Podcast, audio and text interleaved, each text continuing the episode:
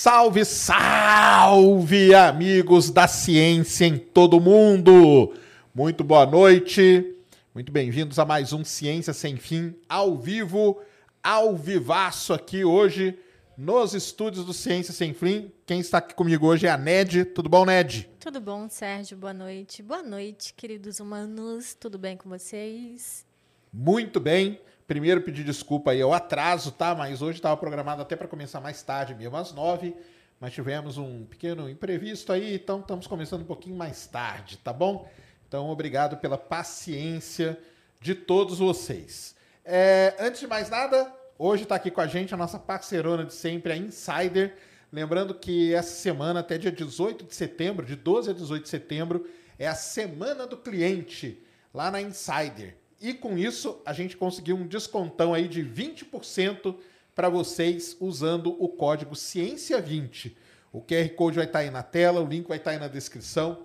Então passe lá. Tem essa camiseta aqui que eu sempre uso ela, que é a minha Tech Shirt, que é aquela que não tem cheiro, é aquela que não precisa de ferro para passar. Você pegou ela, joga no corpo, ela sai já legalzinha para você poder usar. Então passe lá na Insider Store e aproveite aí a semana do cliente, beleza? Brigadão Insider aí sempre com a gente aqui no Ciência Sem Fim. Temos emblema? Joga, Joga na, na, tela. tela. Oh, tá lá o asteroide na mira, né? Muito bem. E para resgatar é o quê? Dart? Para resgatar é DART, D-A-R-T, que é o nome da missão, que daqui a pouco nós vamos falar bastante dela, contamos com vocês. E como que você participa? Vai lá na plataforma nv99.com.br barra ciência sem fim e lá você vai poder mandar a sua pergunta. Lembra que a gente está privilegiando as perguntas da plataforma, porque ela aparece aqui quando você manda pela plataforma. Sem Sparks, que é 10 reais. Passe lá. Lá na plataforma também já tem a lista dos links que nós vamos falar aqui hoje Vão estar tá tudo lá, então, para baixar os links, para saber mais sobre a missão Dart e outras coisas que nós vamos falar aqui também, tá tudo lá na plataforma. Então entre lá, nv99.com.br barra ciência sem fim. Ajude a gente lá, porque você ajudando a gente por lá, a grana fica toda com ciência sem fim. No YouTube, no Superchat, uma parte fica pro YouTube. Então ajuda a gente lá na plataforma, que você está ajudando muito o Ciência Sem Fim, beleza? E a sua pergunta aparece aqui na tela para você e você vai. Tem, lá tem emoji, lá você pode fazer várias coisas, ver o programa lá também. E lá na plataforma você pode se tornar membro do Ciência Sem Fim. Lembrando que se você for o nível ali, pica das galáxias, você vai concorrer a esse belíssimo telescópio aqui que a Celestron Brasil deixa pra gente aí, pra gente presentear um membro do nosso canal. Beleza? É isso de recados? Isso. É isso aí. Então, é o seguinte, né? É, hoje nós vamos falar da missão DART, da NASA, mas tem várias outras coisas. Uma delas é que durante o programa vai acontecer o lançamento do Falcon 9. O lançamento que deu Scrub duas vezes. Você aí que fica xingando, né? Que só acha que é Juliano. Juliano, você aí que está falando aí que é só a NASA que dá Scrub, olha aí, SpaceX deu duas vezes. E aí você vai falar o quê? Aprende com quem agora? Tá vendo? Então, e hoje vão tentar lançar lá de Cabo Canaveral e se tudo der certo, a gente transmite aqui. Então, fique aqui que você vai ver um lançamento do Falcon 9 com a gente também. Não é isso, Ned? Exatamente. E vamos lá, antes da gente entrar na missão DART especificamente, tem duas coisas aqui. Podem Muito... até mandar perguntas sobre isso, viu? Manda lá na plataforma. Fala, Ned. Muito importante. Muito importante. Então, é. a primeira é a seguinte, ô Christian. Joga, joga aí os links na tela que eu vou te falar qual que você vai mostrar para a galera. Hoje de tarde teve uma conferência de imprensa da da NASA. Da NASA. Cadê o link da NASA ali, ó? NASA. NASA. Yes. Isso. Então, hoje teve uma conferência de imprensa da NASA sobre primeiro, os primeiros 18 meses do rover Perseverance, que está lá em Marte, explorando Marte, né? Tudo bem, correu tudo tranquilo, mas em determinado momento, uma das, das pessoas que estava lá, uma mocinha que estava lá, uma pesquisadora do JPL, Jet Propulsion Laboratory, falou a seguinte frase matadora: Descobrimos matéria orgânica em Marte. Aí, cara, acabou, acabou. Acabou. Por que, que acabou? Porque fala matéria orgânica, a pessoa já acha que é o quê? Vida. E aí já começaram a pipocar em vários locais que a NASA tinha descoberto vida em Marte. E não é, galera, tá? Tire isso da cabeça. Matéria orgânica não é vida. Tá? Matéria orgânica não é vida. A vida é um negócio muito mais complexo do que a matéria orgânica, do que compostos orgânicos. O que o Perseverance descobriu foi o seguinte: o Perseverance tem um equipamento chamado Sherlock, em homenagem ao Sherlock Holmes, mas o, o Sherlock é um acrônimo lá para para pesquisa que ele faz, e tem uma outra câmera chamada Watson, né, que era o ajudante do Sherlock Holmes. Essa, esse, esse equipamento ele atira um laser na rocha e ele lê o resultado quando o laser volta para ele. Então ele atira o laser e lê o resultado da volta do laser, onde ele consegue fazer uma espectroscopia muito detalhada e, e de, vamos dizer assim, dissecar todos os elementos químicos que estão presentes naquela rocha. Em uma dessas rochas, quando ele foi ler, ele leu ali carbono, hidrogênio, oxigênio, nitrogênio, fósforo, enxofre. Esses seis elementos são os elementos aí que a gente fala, né, que são os elementos orgânicos ou que geram moléculas orgânicas. Mas não tem nada a ver com vida, cara.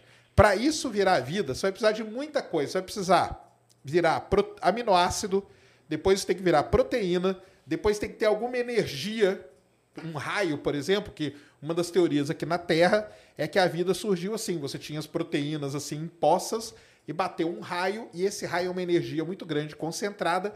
Isso fez tudo isso se juntar e dar origem a uma célula, que aí você teria vida, entendeu? Então, não é vida, tá? Não é vida, é muito longe de vida. É só compostos orgânicos. Tanto que a pesquisadora lá, num determinado momento, perguntaram para ela até sobre a concentração e tal. Ah, porque aqui na Terra a gente tem os deltas, né? Porque lá o Perseverance está explorando um delta. E o cara perguntou, Ken Kramer, aliás, um cara muito famoso aí da exploração espacial, perguntou para ela como, qual que era a proporção com aqui. Ela falou, aqui não tem nem comparação, né? Porque aqui na Terra, os deltas, o rio vem carregando todo o material orgânico de vida daí no caso e joga tudo ali. Agora, quer dizer que não vale nada isso? Não vale. Por quê? Porque você vai. A ideia qual que é? É você ir descobrindo com moléculas orgânicas ou compostos orgânicos cada vez mais complexos até o ponto que um dia você acha algum tipo de vida. Beleza? É isso? Essa é uma parte. Essa é uma parte. Alguém tem, tem alguma dúvida sobre essa primeira parte? Digam aí agora. Porque já vieram falar para mim que carbono é vida. Cara, carbono é um elemento químico, tá? Fim de papo. É, a vida, para ter vida, você tem que ter esses elementos aí. Mas não quer dizer que você tem esses elementos que você vai ter vida. É um salto gigantesco para isso. Mas essa palavra, cara, essa palavra, ela, ela acaba com tudo, tá? Ela é matadora demais quando escrevem o tal do, do orgânico em qualquer lugar. Então, Tomem cuidado que vocês vão ler por aí. A NASA fez aqui uma postagem muito bonita, falando tudo sobre o esquema da cratera G0, das pesquisas que o Perseverance fez lá nesses 18 meses. Show de bola? Até aí? Até Show aí, até aí, Ned? Certinho. Muito bem. Um segundo tema, antes da gente entrar na missão DART, tá? É o seguinte: James Webb. Ah, muito bem. O James Webb, então. Refutou, né? Refutou, né? Estão dizendo aí, você deve ter lido isso em algum lugar, que o James Webb refutou a teoria do Big Bang. Lembra que a gente fez aqui o um programa especial do Big Bang e tal? E a gente falou mil vezes. Cara, primeiro, o Big Bang não quer dizer que o universo formou daquele jeito. O Big Bang é uma ideia, uma hipótese que ela tem o maior conjunto de evidências que suportam ela. Lembra que eu mostrei aqui para vocês que tem não sei quantas ideias? Tem o Bouncing Universe, tem o, o, universo que é bolha, tem a simulação, tem o multiverso. Então tem várias outras ideias. O problema é você encontrar evidências que suportam ela. Então a primeira coisa é, o Big Bang não é de maneira alguma, ninguém nunca falou, não, foi assim que o universo formou. Ele é a hipótese que mais tem evidências para suportar. Primeira coisa é essa. Segunda coisa, o James Webb, em momento algum, ele foi lançado ao espaço para comprovar o Big Bang. É, não é o objetivo dele. Nem comprovar e nem desaprovar o Big Bang. Esse não é o objetivo dele, tá? Bem, o que, que aconteceu? O James Webb começou a ver aquelas galáxias muito distantes, galáxias ali que quebraram recorde, galáxias que estão bem desenvolvidas e não sei o quê. E aí, você tem que estar tá ligado um pouco nesse meio. Existe um cara muito famoso que é um cara totalmente contrário à teoria do Big Bang. Para ele, o Big Bang não existiu de jeito nenhum, mesmo com um monte de evidência. Esse cara se chama Eric Lerner. Ele escreveu um livro chamado The Big Bang Never Happened, ou seja, o Big Bang nunca aconteceu. E esse cara, ele agiu de muita má fé. Porque o que aconteceu foi o seguinte: quando saíram aquelas primeiras imagens, uma pesquisadora escreveu num artigo, até participou brasileiro desse artigo, ela escreveu o seguinte: são três horas da manhã e eu não consigo dormir, porque eu vou ter que estudar tudo de novo, porque o James Webb está mostrando tudo coisa nova para gente. E esse Eric Lerner pegou essa frase dessa, dessa pesquisadora e soltou em vários lugares, falando: olha aí, ó, tá vendo? Os próprios pesquisadores, os próprios astrofísicos estão aí falando que não aconteceu, que o, que o James Webb está refutando tudo que eles sabiam. E não foi isso, não foi isso. Ela quis dizer o seguinte: caramba, é tanta coisa nova, tanto dado novo, tantas imagens novas, que nós vamos ter que estudar tudo isso e vai, vai, vai tem coisa nova que vai surgir. Então ela falou, cara, é muita coisa em pouco tempo e isso está tirando o sono dos astrônomos. Muito bem, isso aí se espalhou pela internet, tem um canal aí que eu não sei nem como que existe esse canal, mas o cara que colocou o vídeo dele está com mais de 3 milhões de views, eu acho, tá? ele falando isso aí, pegando as frases do Eric Lerner, ele colocando lá, e esse negócio se espalhou. Então, galera, é o seguinte, não tem isso, tá? Porque o James Webb ele não foi mandado para isso. As evidências que suportam a hipótese do Big Bang, elas continuam ali muito fortes, tá? E não tem nada disso. Então, esqueça, se você vê esse negócio, se você vê o negócio da vida em Marte, esquece. E se você vê esse negócio que o James Webb acabou é, refutando né, a teoria do Big Bang, esqueça também. São coisas, para você ver como que a nossa vida é agitada, tá? São coisas que vão acontecendo aí durante as semanas, vão passando. Não é isso? Isso. E aí, alguém quer saber alguma coisa dessas, dessas primeiras impressões aí?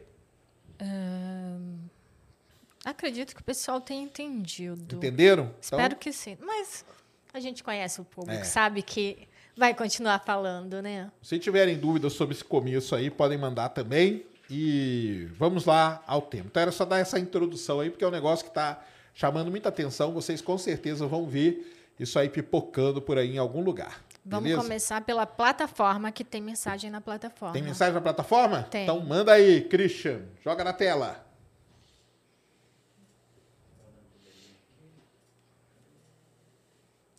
Aí, Brunão, pro, pode preparar esses cortes aí, hein? Não encontramos vida em Marte. Ah, é do Brunão? Então, é. Brunão, se prepara aí para os cortes, hein? Salve, salve, família do Ciência. Sérgio, parabéns adiantado pelos seus... Quem dera. Tudo de mara hoje sempre. Valeu. A câmera Draco da Dart ajuda em alguma coisa ou apenas gera imagem para entretenimento? O alvo da DART é um asteroide que orbita outro asteroide? Seria tipo uma lua em um planeta? Boa, garoto. Então, o Brunão ele já está por dentro né, de várias coisas aí. Vou começar pelo finalzinho ali. Sim, é um pequeno asteroide que orbita um asteroide maior. É como se fosse uma lua mesmo de um planeta, isso mesmo. E a câmera Draco, cara, ela não é que ela ela ela ajuda pra caramba, porque é ela que vai. É, tem duas câmeras, né? Tem a Draco e tem um CubeSat, que é o Litia, que é italiano. Mas a câmera Draco é a que vai na navezinha que vai bater. Então ela que vai pegar as imagens ali próximas e ela vai fazer todo o lance de aproximação com o pequeno asteroide que vai ser que vai sofrer a colisão, tá bom? Valeu aí, Brunão. Tamo junto. É, Antes da gente de eu começar aqui as perguntas, quero te informar que o Fluminense foi eliminado, tá? Aê, vai Corinthians! É. Corinthians e Flamengo na final, hein? É, o Sérgio falou para mim que vai ser Corinthians e Flamengo. Samuel é, mandou cincão. Salve Serjão e Ned. Esse Valeu, seria o primeiro passo para a mineração espacial? Mesmo sendo perigoso, é possível trazer um asteroide para a órbita terrestre? Muito bom. Ontem nós falamos bastante desse negócio de mineração, né? Você viu aí o Lucas até falando que Luxemburgo, né, aquele paísinho que ninguém dá nada para ele, ele ele favorece, né, você abrir empresas de mineração de asteroides, né? Cara, assim, será é, a tecnologia de se aproximar de um asteroide, tudo que o pessoal está usando nessa missão, com certeza vai poder fazer o uso depois para minerar asteroides, sim. Trazer um asteroide para pé, cara, isso é muito perigoso, tá? Isso é muito porque a gente tem que ter muito bem calculados os efeitos, a, a, posição que você vai colocar. A gente até falou isso, né? Então, dependendo de onde você coloca esse asteroide, vai que você erra a posição dele e ele pum, vem para a direção da Terra, né? Então, mas é algo sim que muito provavelmente a tecnologia da, da DART ela vai ser usada de algum jeito. Porque se aproximar de um asteroide não é um negócio tão fácil assim. Qual a chance de não dar certo esse experimento?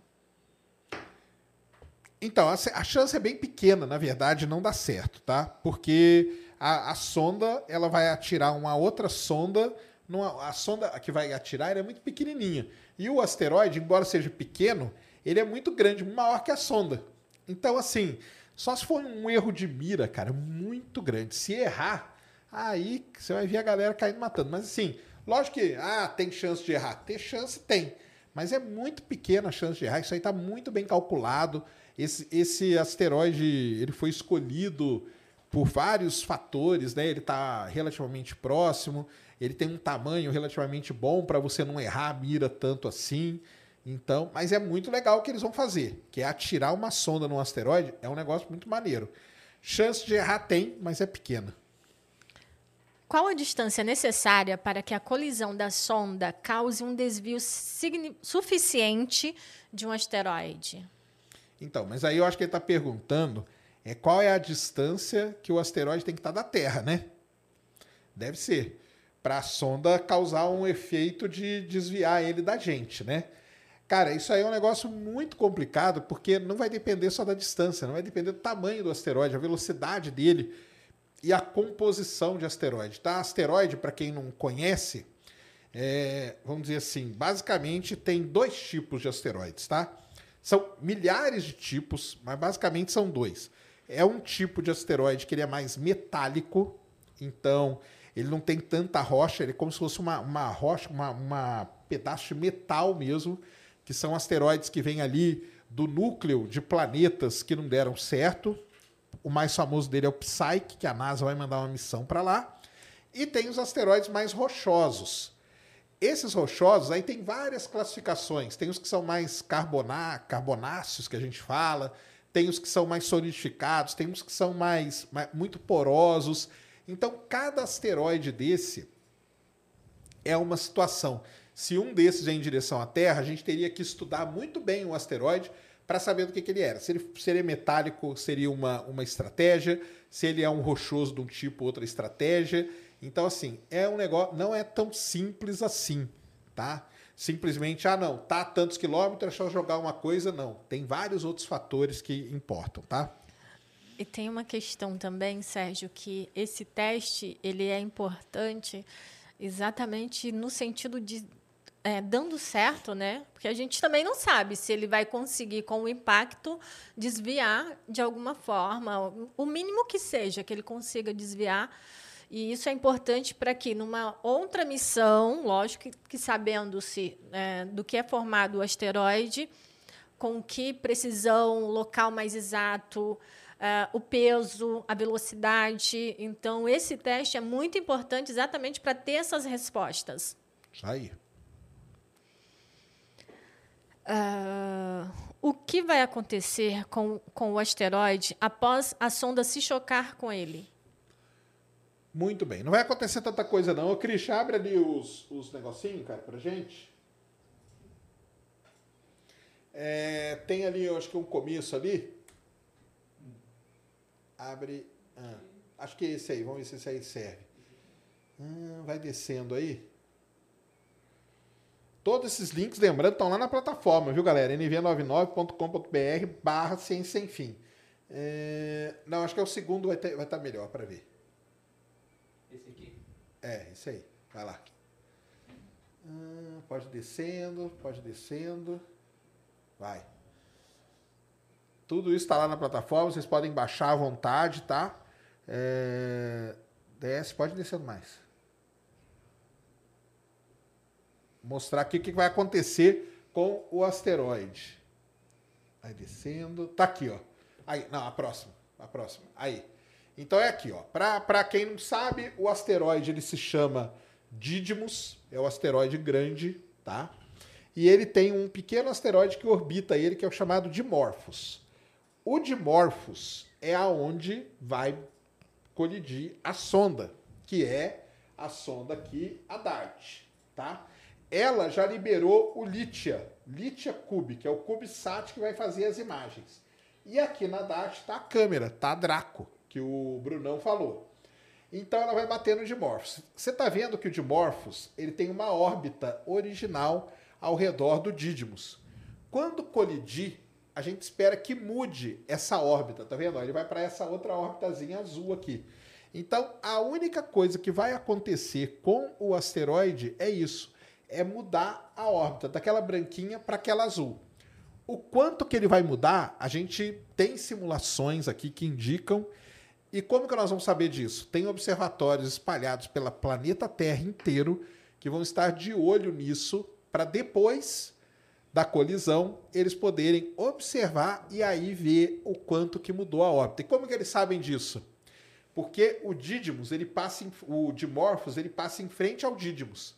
Então os caras têm o brilho do Didymos. Quando o Dimorphos passa na frente, ele, o brilho dele cai com essa queda de brilho, eles conseguem calcular essa distância que um asteroide está do outro. Isso é legal para caramba. Então, os telescópios vão estar tá tudo apontado para lá, medindo isso. Com essas medições, eles vão saber o quanto da órbita que foi alterada. E é assim que nós vamos saber se deu certo ou não. Tá? Qual velocidade a sonda vai se chocar com o asteroide? Então, né? Perguntaram esse negócio da velocidade. Sobe aqui, Christian, deixa eu ver se fala em algum lugar no lance da velocidade. Hum, desce um pouco. Ah, tá ali, ó. Fala assim, ó. Então, ó, o, a colisão vai acontecer, ó. A sonda DART, ela pesa 676 quilos e ela está viajando a 6,6 quilômetros por segundo, tá? O Dimorphos tá ali, ó. Ele tem 160 metros, tá? E tem um período orbital, ele demora 11 horas para dar uma volta ao redor do Didymos, tá? Então, com que velocidade que a sonda vai chocar? 6,6 km por segundo. Tá? Essa é a velocidade. O Brasil tem alguma participação na missão? Cara, então, o Brasil, eu não sei se os meninos lá do, do o Cristóvão, eles vão participar dessa rede de observação, cara. Depois eu tenho que tirar essa dúvida com ele, viu?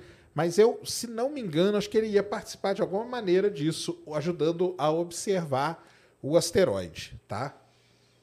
O Matheus Gomes mandou cincão e perguntou se o James Webb consegue ver o Oumuamua.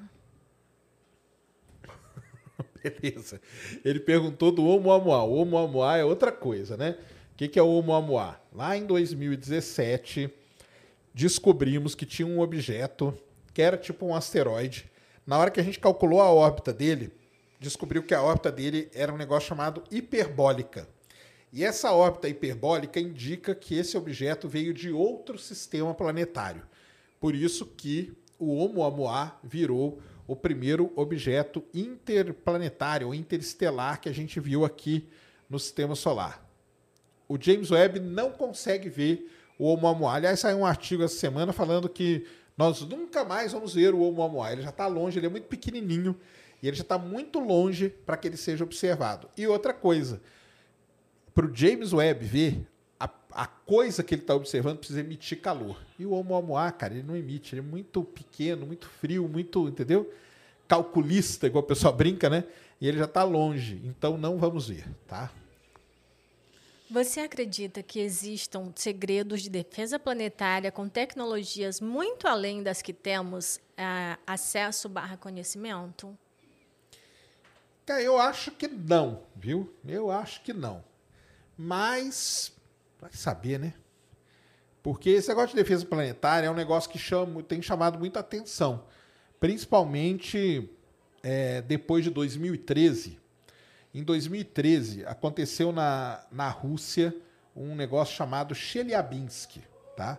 Chelyabinsk foi um grande meteoro, um grande asteroide que explodiu na atmosfera da Terra em cima dessa cidade de Chelyabinsk, na Rússia, e criou né, aquele, aquele rastro gigantesco, lindo, caiu lá num, num lago congelado, resgataram um pedaço do, do, do asteroide e tudo mais, e não, não morreu ninguém, machucou muita gente, mas não chegou a matar ninguém. Mas aquilo lá causou um grande, um grande alerta, entendeu? Caramba, veio um asteroide de dia que a gente nem tinha noção que ele estava vindo em direção à Terra. Ou seja, se viesse um grande em direção à Terra, a gente não ia nem saber, cara. Ia acabar tudo isso aqui, você não ia nem saber que estava acabando. Então, depois do Chelyabinsk, teve um investimento muito grande em defesa planetária, que se chama, que é tudo isso aí que é feito. E existem várias ideias, a DART é uma das ideias, a Rússia tem a ideia de instalar laser em montanha para destruir asteroide, tem várias outras ideias. Já teve a ideia da, da, da, da bomba atômica, de você jogar uma bomba atômica e destruir o asteroide. Então tem várias ideias por aí para ajudar a defender a gente. E uma coisa que eu não sei se o pessoal sabe, no meio do ano, em junho, julho ali, de todos os anos, é feita uma simulação, tá? Eles simulam, as agências espaciais simulam que está vindo um asteroide na direção da Terra e que não vai ter como a gente escapar. O que, que a gente faz então? Então eles simulam vários protocolos. Então, dependendo do tamanho do asteroide, pode ser uma destruição global, pode ser uma destruição local, continental, eles simulam tudo isso. Então tudo isso é feito, é publicado esse relatório e tal, é legal pra caramba. Então assim, eu acho que não estão escondendo nada não. Você acha que estão, Ned? Não sei. Eu acho que não estão escondendo não, porque isso aí é uma coisa que diz respeito à humanidade inteira. Não tem por que os caras esconder, viu?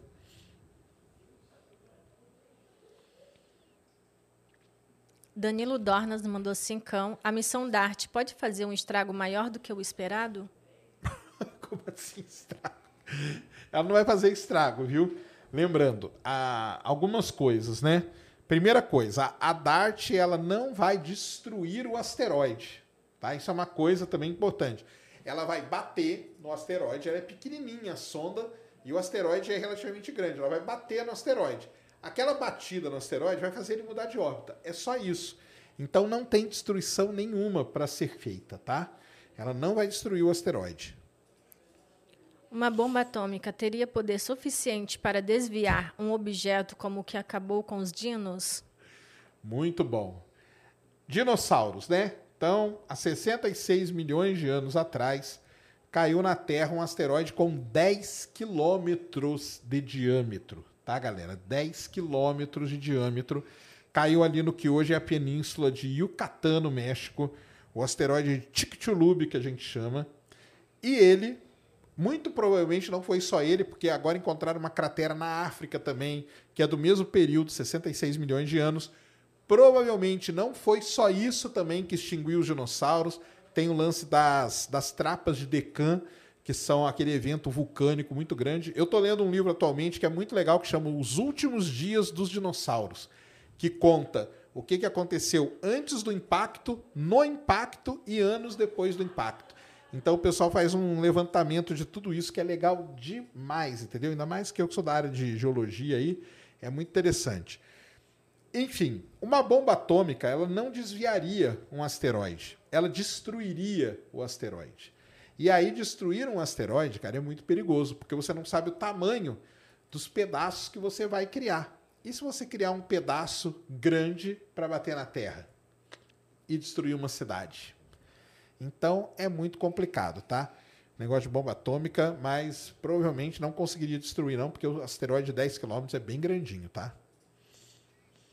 Um astro no norte mandou cincão e não mandou pergunta. Valeu. Super é, OXM mandou cincão. Deze- 16 anos atrás, Plutão era cancelado.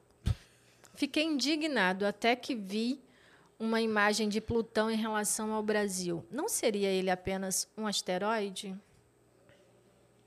Não seria um asteroide, cara. Por que, que não seria um asteroide?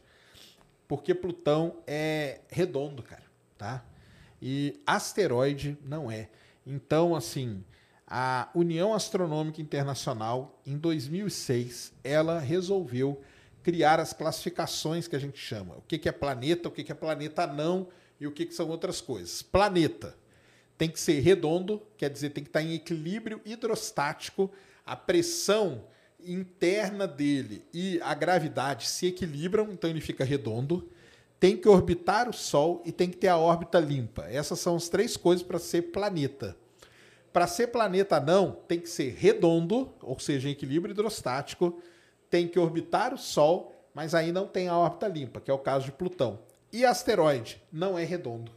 Então por isso que Plutão ele não se enquadra em asteroide, tá? Ele é classificado hoje como planeta não. Infelizmente. Quais os riscos da dessa missão? Cara, não tem risco, né? Não tem risco nenhum. O pessoal tem medo dela bater e do asteroide ir em direção à Terra. Não tem esse problema, não tem esse perigo, tá, galera? Não tem.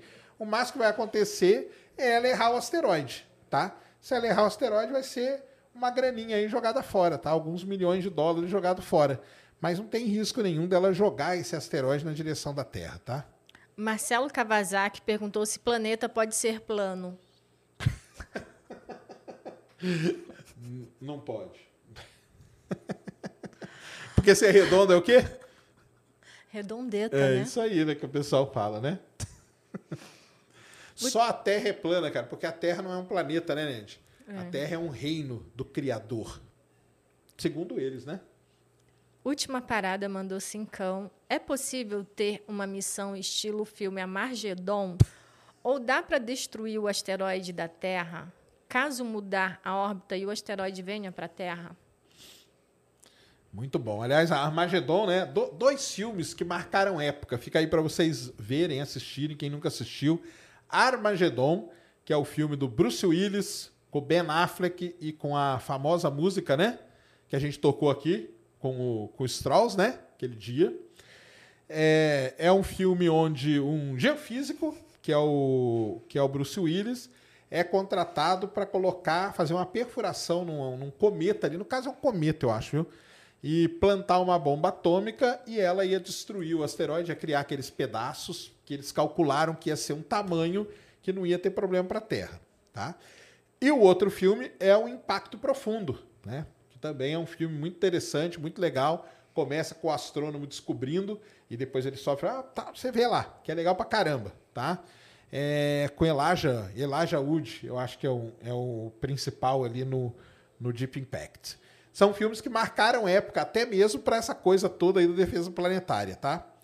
É, então, você pousar num asteroide, cara, que é o que eles fazem lá no Armagedon, que na verdade aquilo lá tá mais para um cometa do que para um asteroide, é muito difícil. Por que, que o Armagedon é mais um cometa? Porque lembra que ele tem atividade, né? Tanto que uma hora eles estão furando lá, começa a sair uns negócios e tal, então aquilo é mais um cometa. Você pousar é muito complicado, cara. Então, assim, não tem como, tá? E o lance da bomba atômica é isso que nós falamos, né? Quando você estoura a bomba atômica nele, vai criar vários pedaços. E aí? Qual é o tamanho que você criou? Exatamente. Ao invés de ir num lugar só, você vai destruindo vários lugares, É. né? Como tá o lançamento aí, Ned? Ah, eu tô de olho aqui. A SpaceX ainda não. Não abriu, né? Não. Então, beleza. Vamos mandar lá. É, tem pergunta na plataforma. Tem? Abre aí. E, pessoal, a- as perguntas, tá?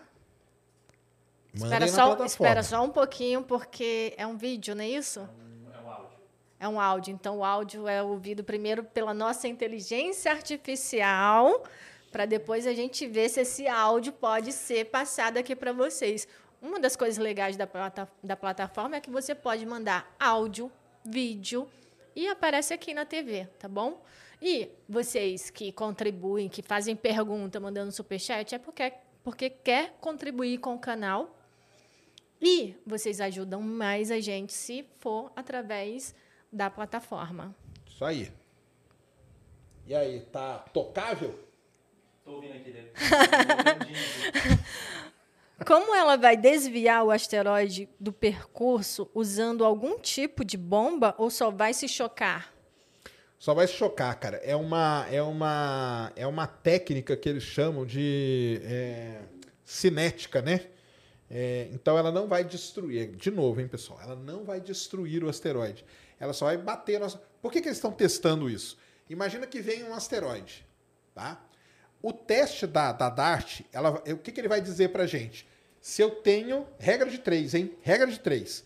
Se eu tenho uma sonda de tal tamanho batendo num asteroide de tal tamanho, ela desviou esse asteroide de tantos quilômetros ou metros, tá? Aí o cara faz uma regra de três. Imagina que vem um dia um asteroide pra gente. De que tamanho que ele é?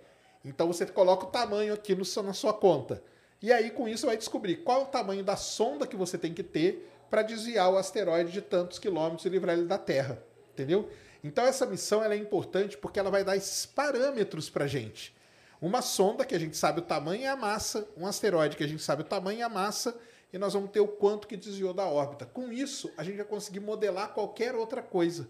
E aí, se um dia vier, a gente joga, tá? É um negócio cinético que eles chamam. E aí, tá ou- ouvível? Tá ouvível. Então manda bala.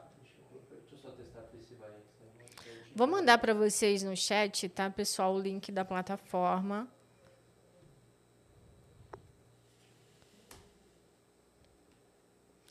E lembrando que esse valor que aparece 100 não é 100 reais, tá? 100 Sparks. É 100 Vale Sparks. 10 reais. Exatamente. Peraí, deixa eu só pegar. Acho que eu vou pegar o controle que eu não sei se ela se ela com. O, o nosso operador vai pegar lá o controle, enquanto isso a gente continua aqui, tá bom?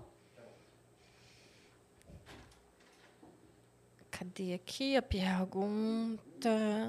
Leovídio Bezerra mandou Grande 10. Leovídio. É, tá sempre com a gente, Sempre. né? Mandou dezão. Sérgio, a missão DART tem o objetivo também de estudar a composição química e física do asteroide? Como isso poderá ajudar na futura pesquisa acerca desses corpos celestes?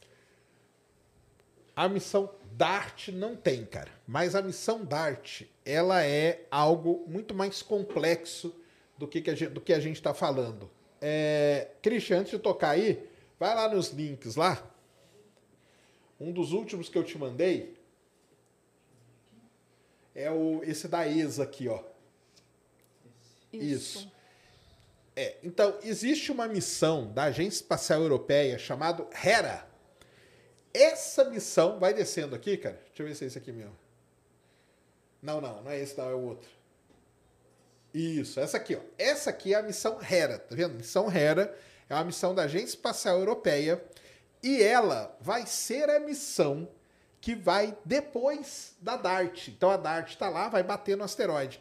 Depois a Agência Espacial Europeia vai mandar uma outra missão. Qual que é o objetivo dessa missão? É justamente o que você falou. Ela vai lá para medir, ela vai medir a composição química do asteroide, vai fazer toda a caracterização dele, vai querer olhar a cratera que a missão DART criou para poder saber que tamanho de cratera que ela criou. Tudo isso vai ajudar nessa modelagem que eu falei para vocês. Então, assim, a missão DART, ela é o início de uma missão muito maior, que é a DART e a HERA, que é a missão da Agência Espacial Europeia, entendeu? Agora, a DART em si, não. A câmera dela, a Draco, vai só para filmar ela batendo, para ter a mira. E o CubeSat, o Litia, ele é bem pequenininho, é um CubeSat, né? Tamanho de uma caixa de sapato, ele vai ficar voando, vo- voando né, na órbita ali, só para poder é, fotografar e registrar para gente esse impacto, beleza?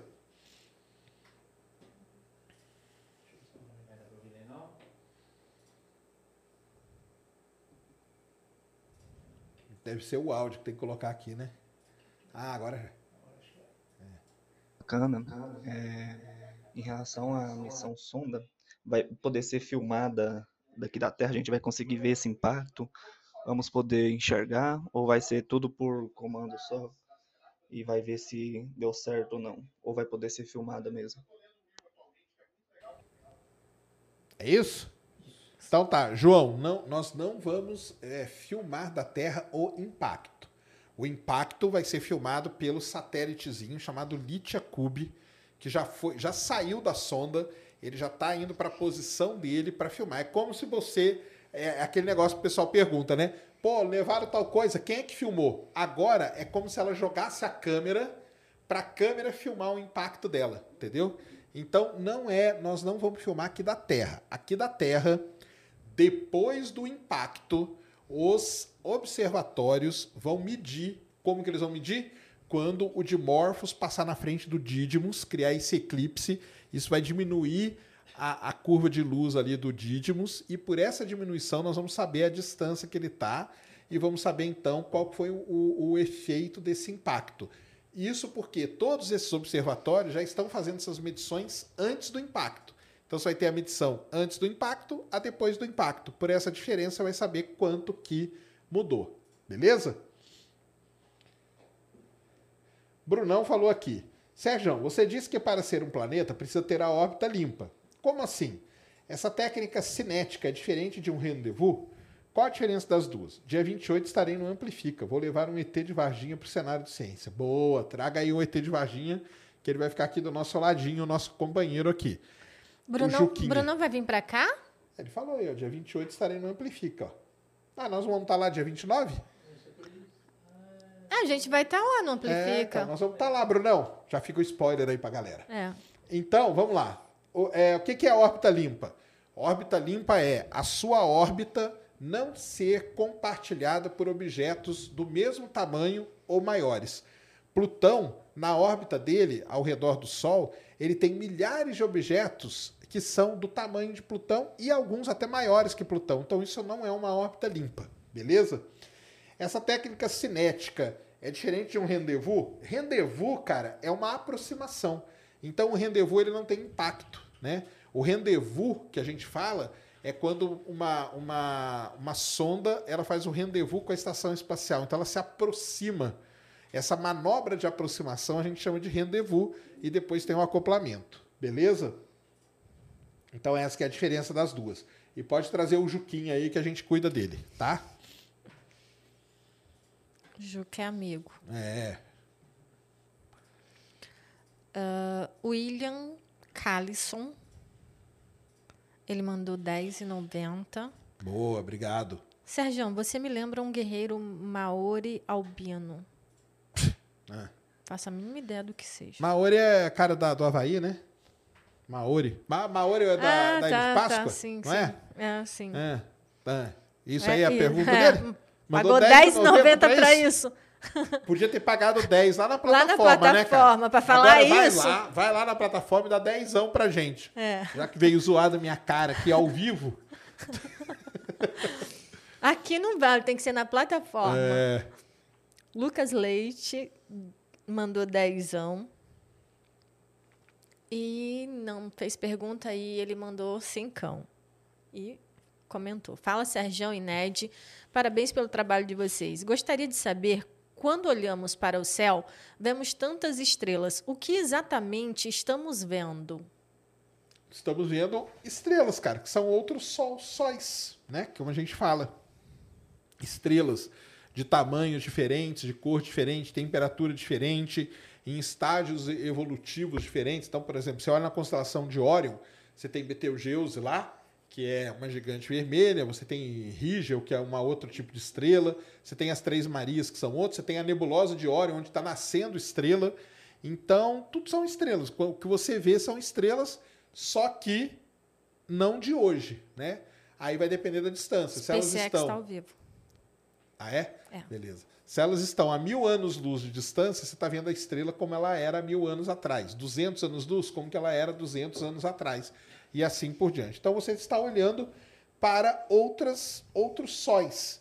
E muitos desses têm planetas ao redor. E aí você vai ler um cara chamado Giordano Bruno, que foi o primeiro cara que vislumbrou isso.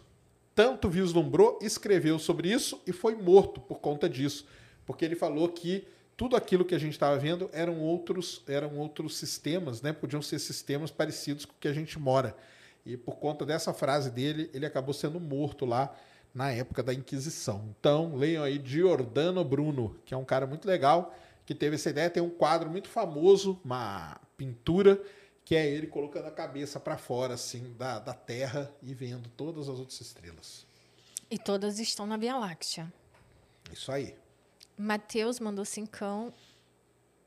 Quando tiver mais próximo do lançamento, eu te aviso. Ah, é? Tá? Tô de olho aqui, porque já Beleza. eles começaram. Matheus mandou cincão. Boa noite, Ned Sérgio. Imagine um asteroide vindo em direção à Terra. A partir de quantos metros de diâmetro começaria a ser preocupante? Muito boa pergunta, hein, cara? Por isso existe as escalas, famosas escalas. Escala de Torino e escala de Palermo, tá? Ô, Christian, vai ali, cara. Eu. Aí é aquele primeiro lá da ESA lá. Aquele que você tinha clicado antes. Isso. Desce aí.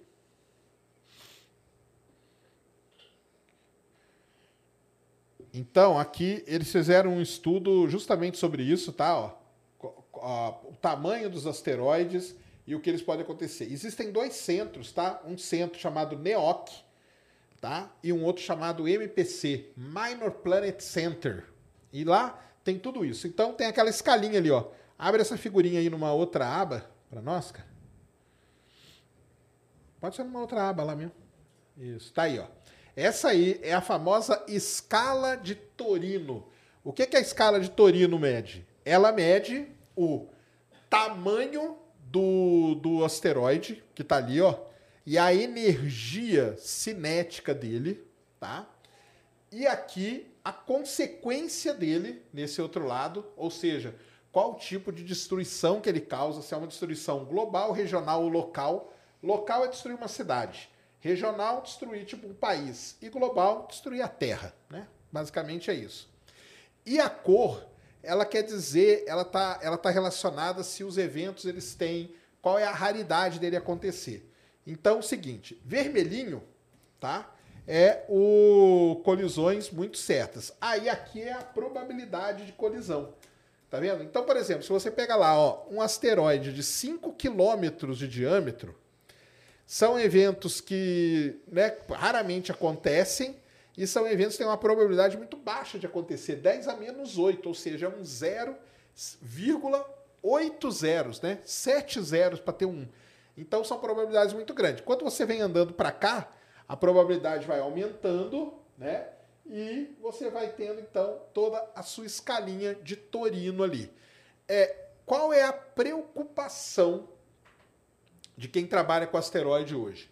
Os asteroides grandes, 5 quilômetros, 1 quilômetro, eles são todos conhecidos já. Todos. 100% dos asteroides são conhecidos. Tá? Os muito pequenininhos, tipo 20 metros, 10 metros, aí não faz problema nenhum. Boa parte deles queimam totalmente na atmosfera ou sobra um pedacinho e tal, não. Mas qual que é o, o grande drama da galera que trabalha com isso hoje? É os asteroides que estão ali entre 50 e 140 metros. Esses que são os problemáticos. Então, você tem uma faixa, que é essa faixa do meio aqui, ó, na escala de Torino, que está ali, ó, 100 metros, então um pouquinho para cima do 100 ali, que é aonde eles é, se preocupam, tá? Então você vai ver ali que você vai ter eventos, né? Na escala aqui 5, na escala 4, por exemplo, esses aqui são os preocupantes, porque eles podem causar uma destruição de regional para local, são asteroides que a gente não conhece muitos ainda, e são asteroides, por exemplo, um Chelyabinsk da vida. Ele pode vir de dia e vir da direção do Sol. Então, a, a faixa preocupante hoje, principalmente a galera da defesa planetária, por isso que você for lá, você vai ver que o asteroide tem 160 metros. Não é à toa que ele tem esse tamanho. Esse tamanho foi escolhido porque está dentro, dentro dessa faixa de preocupação do pessoal da defesa planetária. Tá? Então, entre ali 40, 50 e 150, 130 metros, mais ou menos nessa faixa, são os que preocupam a gente. Não é nenhum que vai causar uma destruição global. Não é nenhum chique-chulube. Mas cair um desse no Brasil, por exemplo, cara, daria um jeitinho aí. Três minutos. Três minutos? Põe Três lá. minutos. Põe lá, Christian, o YouTube. E coloca na tela cheia aí pra nós. Vamos lá, galera. Acompanharam? Aumenta ali. Boa. Três minutos pro lançamento. Tá aí o Falcon 9, lá no pad 40, em Cabo Canaveral. Hoje é levando Starlink, né? Se não me engano, são 54 Starlinks para a órbita baixa da Terra. Vamos ver se hoje vai, né? Eu tava pensando aqui, você podia gritar um pouquinho baixo, porque hoje eu não tenho como baixar meu volume. É aí que eu vou gritar alto mesmo. E tava falando, ó, vocês aí, ó, manda Sparks lá na plataforma, manda áudio, que eu quero ver qual grito se parece com o grito É, do Sérgio. Manda um grito lá imitando aí, ó. Vamos lá, galera. Dois minutos e meio. Falcon 9, para quem não conhece o Falcon 9, esse foguete aí, 70 metros de altura, 4 metros de diâmetro, tá bufando ali, ó, saindo a fumacinha, que não tem problema nenhum. A fumacinha é a, o, as válvulas que eles vão abrindo para liberar a pressão para o foguete não explodir nem desmontar na plataforma.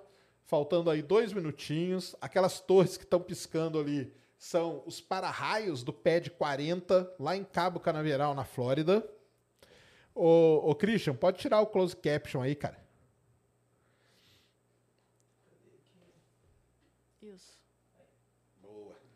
Então tá aí, ó. 1 minuto e 50 para o lançamento. Aparentemente, eu não tô ouvindo, não tô vendo nada, mas gente- aparentemente tá tudo bem, né? A gente não consegue ouvir, ô Cris? Põe o áudio aí. Deixa aqui que deixa ele sem áudio aqui pra mim. with 1 million pounds of fuel Isso. Tá aí, ó. Oxigênio líquido, querosene RP1. Tá aí. Sixth overall launch from Space Launch Complex 4. Tá bufando, fumacinha. Vamos ver se ele vai entrar em startup. Startup. Atenção, atenção. Falcon 9 ao vivo aqui para vocês, hein? Is flying for the sixth time today, previously having supported Tá bonito? Tá bonito, saindo fumacinha pra caramba. Sat-5B, Crew 4, and CRS-25. Olha aí, hein? Vocês vão ver o Falcon 9 hoje aqui ao vivo no Sem Sem Fim, hein? Fiquem aí que vai ter um pouso, hein? Vai pousar. Tá aí, ó. Falcon 9 em startup. Ou seja, os computadores de bordo começam a tomar conta do lançamento. Quem manda agora é a inteligência Quem artificial. manda agora é a inteligência artificial do Falcon 9. 40 segundos. 40 segundos para o lançamento. Vamos preparar. 30 segundos. Hold. Hold. Hold, hold, Hold. hold. Weather Violation. Não teremos o lançamento. Weather Scrub. Acabou de dar o Scrub. Tá. Vocês viram agora, ao vivo, ao vivo, um scrub. Vocês viram como que é o Scrub. Faltando 27 segundos para o lançamento, o cara gritou lá, hold, hold, hold, weather violation. Então tá aí, ó. Terceiro Scrub, hein? A? Space, a SpaceX não dá scrub. Não era a SpaceX que sabia de tudo? Não era o Elon Musk que sabia de tudo? Não era ele que ia resolver o problema do SLS? E aí? Três Scrubs seguidos. Pronto, Christian, pode tirar que esse aí já era, cara. Já, já. Já. Tá aí, ó. Scrub do Falcon 9 pela terceira vez consecutiva. Quem diria, hein? Quem diria? Agora temos que esperar para ver o que eles vão decidir, se vai ser amanhã, quando que vai ser. Mas tá aí. A sorte aqui é deles mesmo, né? Mas foi o quê? Alguma coisa com o foguete? Não, foi o weather, clima, o tempo. O weather scrub, Eu não sei seja, por que que eles não esperam dar uma melhorada ao invés de ficar dando scrub todo santo dia. É. Plataforma. Vamos lá. João Flores. Grande João. Fala, Sérgio. Boa noite. Fico admirado com o teu trabalho. De alguma forma, quero fazer parte disso. Estou estudando para fazer ciência da computação. Boa. Pode me dar alguma dica, caminho? Seja para trabalhar para nosso desenvolvimento dessa área como um todo aqui no... Cara, então é aquilo lá que eu já falei, cara. Essa aí é a área do presente, entendeu? Trabalhe com isso aí. Você tem muito projeto que você pode fazer, tem imagens de satélite que você pode pegar, começar a estudar. É, muitas empresas, daquelas que o Lucas falou aqui hoje, elas, elas precisam desse serviço, porque não adianta eu mandar o CubeSat e ele fazer uma imagem se eu não sei é, como trabalhar aquela imagem. Então, seja ela para por exemplo, é, defesa, como a gente fala? É, em cidades, né? Que é inundação, deslizamento de terra, seja para agropecuária, que é muito importante, então você saber aonde que você vai plantar, como que você pode plantar, tudo isso é baseado em imagem satélite. Só que a inteligência que está ali é você que vai colocar. Então aprenda com essas imagens, tem muito dado aí, muito dado mesmo para você aprender. Tem dado de exoplaneta, tem dado de galáxia, tem, cara, tem muita coisa e vá fundo nisso aí que você vai ajudar bastante. Tem hoje é muita gente precisando, tá? Valeu demais. Tamo junto. Tem outra ali, né? Marcos. Tem. Marcos Vini 012. Boa noite, Sérgio e Ned. Eu e minha esposa acompanhamos vocês já tem alguns anos e a maneira que vocês falam de astronomia de maneira simples e clara agregou muito em nossas vidas. Obrigado. Até comprei um telescópio. Boa, garoto. Isso aí. Além da DART, qual outra missão está em andamento? Cara, em andamento hoje a gente tem a Lucy, né, que está indo lá para os asteroides troianos, Perseverance, Curiosity, a BEP Colombo, que está indo para Mercúrio, A Capstone. a Capstone, que está indo para a Lua, né? Que deu problema lá, né? Tá em modo de segurança ainda? Acho que tá, né? Acho que sim. A Capstone, que tá indo para a Lua. Tem a Juno, que está lá em Júpiter, né? Temos a, a New New Horizons, Horizons. que está lá não sei aonde.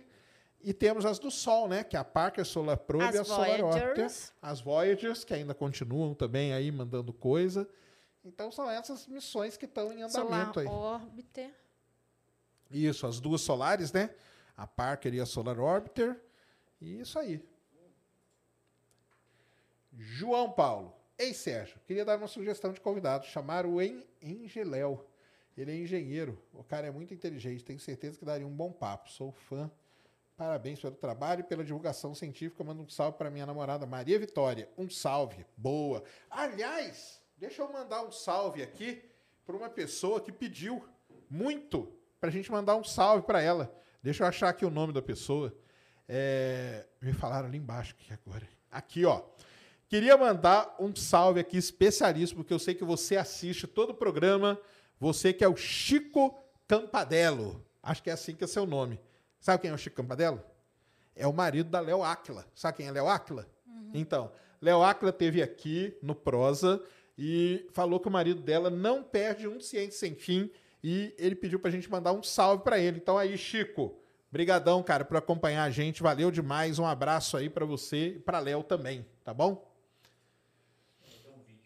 Opa, vídeo? Aí, ó, galera, lá na plataforma você manda vídeo. Ó que legal. Assistível, né? É engraçado. Vai lá, Tá solta. com som? Deixa eu só liberar aqui o som. Pra galera ouvir também.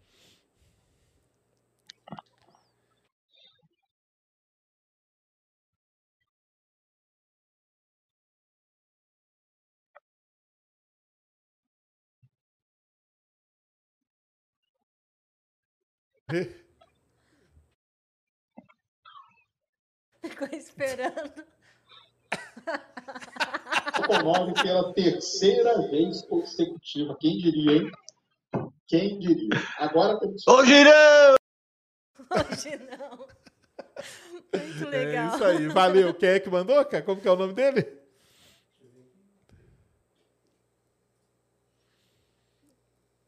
Ah, última, Última parada. parada. Valeu, última parada. Tamo junto, cara. É isso aí. É hoje não. Scrumb, hoje não. Hoje não, hoje não, hoje sim. Quem lembra disso aí? Escreve aí no chat, você lembra. Ai, ai. Marcelão, Marcelo Hawkins. Marcelo Hawkins. Deixa eu defender meu milionário. O Acrube e por causa do tempo. Ah, o Scrub foi por causa do tempo. O foguete está perfeito. Ao contrário do SLS, está cheio de problema. E rumores dizem que talvez nem saia esse ano. Tá bom, Marcelão. Se o tempo tá tão feio assim, pra que deixar até os É, segundos finais? Fala- 27 é, segundos. Então, tudo Ó. errado, cara. É, E não é milionário, não, viu? Vou te defender, não. corrigir. Ele é bilionário. Milionário. é. Esse bilionário aí tá, não tá com nada. Não tá com nada. Cross Games mandou cincão. Valeu. Em um mapa do nosso sistema solar, qual seria a posição do asteroide Didymos? É ali no cinturão. Ele está mais perto que Marte? Não, tá não. Ele tá ali, é no cinturão de esteroide, né? Que fica o Didymos, tá? Ali no cinturão. Ele é um asteroide do cinturão de asteroides. Beleza? Lembrando que o cinturão de asteroides, é sempre bom a gente lembrar, né? Não é igual ao que você vê no Star Wars, tá? Nem nas simulações. É, nem naquelas figurinhas que você vê aquele monte de. Não é daquele jeito. É muito longe um do outro, tá? O pessoal faz simulações, mas não é em escala, tá? Aqueles vídeos que. Até eu coloco nos meus vídeos para ficar mais bonitinho. Mas não estão pertos. Tanto que o pessoal. Ah, então como conseguiu passar pelo cinturão de asteroide e foi para Saturno? Exato. É, Isso aí é uma grande questão. É igual aquela simulação do, do lixo espacial. Dá a impressão que se você estiver fora da Terra, você só vê satélite, né? Exatamente. Não é assim. Eles estão muito longe um do outro, tá? Danilo Dornas mandou cincão. Você sabe qual a formação geológica deste meteoro da missão DART? Cara, é- ele é um, ele é um rochoso, tá? É porque é asteroide. É um, dia eu passei para meus alunos. existe um negócio na, na geologia que chama-se taxonomia de asteroides, tá? É uma tabela gigantesca que tem, porque tem várias. Ah, ah, ele tem mais quartzo do que, do que carbono, ele tem um pouquinho mais de carbono do que magnésio, aí você vai classificando os asteroides. Mas eu acho que ele é um rochoso, tá? O, o Didymos. E o de Morphos também. Gianfrancesco Nunes mandou dezão. Valeu. Salve, Sérgio e Ned. Apre- Aprendendo com vocês aqui de São Luís, Maranhão. Manda um alô para meu filho, Elias Miguel, que faz aniversário hoje. Abraços. Parabéns aí, Elias Miguel. Salve pra você. Eu faço aniversário sábado. Beleza? Parabéns, Elias Miguel. Beijos. Aliás, foi um dos motivos da gente não ter começado, que o pessoal aqui fez uma, uma festa de surpresa pra mim, entendeu? A O- Ned aí comandou. O vídeo vocês verão sábado lá no Instagram do Ciência. É, então. Mas teve bolo hoje no Teve Ciência. bolo, isso aí. Só que na idade, como que ele chama? Ai. Não tá mais aqui. Acho que Luiz Miguel, não é isso? Acho que é Luiz Miguel, né? Na sua idade aí tem que comemorar. Na minha já não. Qualquer idade tem que comemorar. ET Juca. Opa, esse Ah, sim, hein? esse é amigo. Aí, esse, esse é amigo nosso. Fala, Sérgio Ned, boa noite. Se descobrirmos vida microscópica em abundância em Marte, qual seria o, pró- o próximo, o próximo passo exploratório antes de pisarmos lá? Ou seria acelerado o plano de pisar em Marte? Me tira da Unicamp. Cara, A parte mais importante foi o seu pedido de resgate. É, tentam tirar, cara. Levam você pra passear todo dia lá, mas a nave nunca veio te buscar. Eu acho que a minha opinião é que seria acelerado, cara. Se descobre vida, tudo que ir para Marte e tal, tudo isso seria acelerado, seria uma grana gigantesca para fazer esses projetos andarem, tá? Eu acho que é isso. O que, que você acha, Ned? Eu, eu fico me perguntando ainda é, a questão da vida. Será que a gente não levou? Porque tem muito isso também. Pode ser também. Tanta Porque- coisa que a gente já mandou para Marte, É, né? porque as primeiras missões a gente sabe que eles não tinham esse cuidado que eles têm hoje de não levar a, Ficar tão limpo, né? Exato. Hoje você vê que é uma burocracia muito grande, tem a questão da sala limpa, a maneira como eles. E antes não, antes estavam lá, nem ligavam para nada. Mas também seria algo interessante, porque se a gente levou, significa que a gente pode fazer a vida eh, se proliferar lá, né? Então, os dois casos são legais.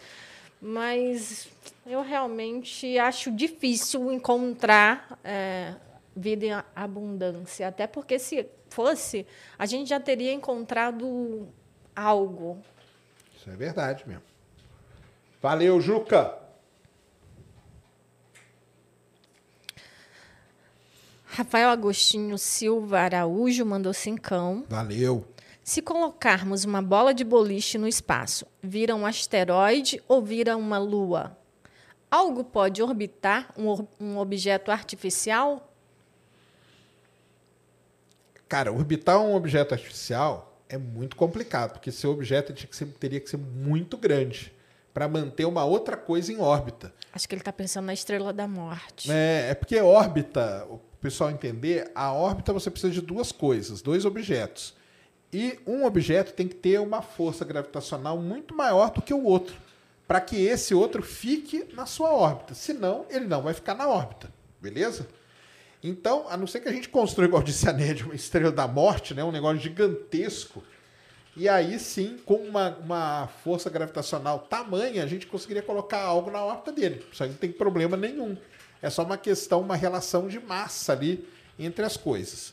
Se a gente pegar uma bola de boliche e colocar na órbita da Terra, ela vira. Não, ela não, porque tem milhares de coisas maiores que bola de boliche por aí, e não são luas, são satélites que a gente chama artificiais. A Lua é um satélite natural da Terra e os outros são satélites artificiais. Então é assim que é chamado.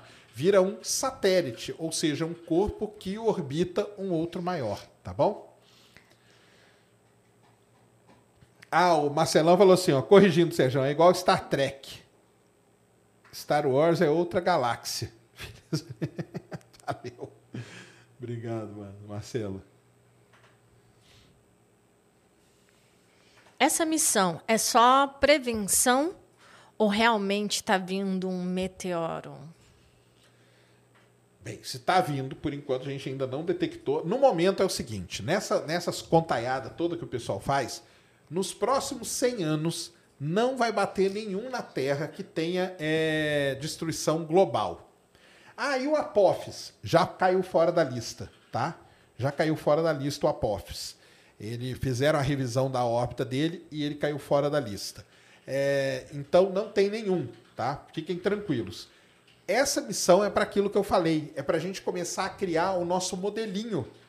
Se um dia vier um de tamanho tal, a gente sabe qual o tamanho de sonda a gente pode jogar nele para desviar ele de tantos quilômetros. Então é assim que funciona.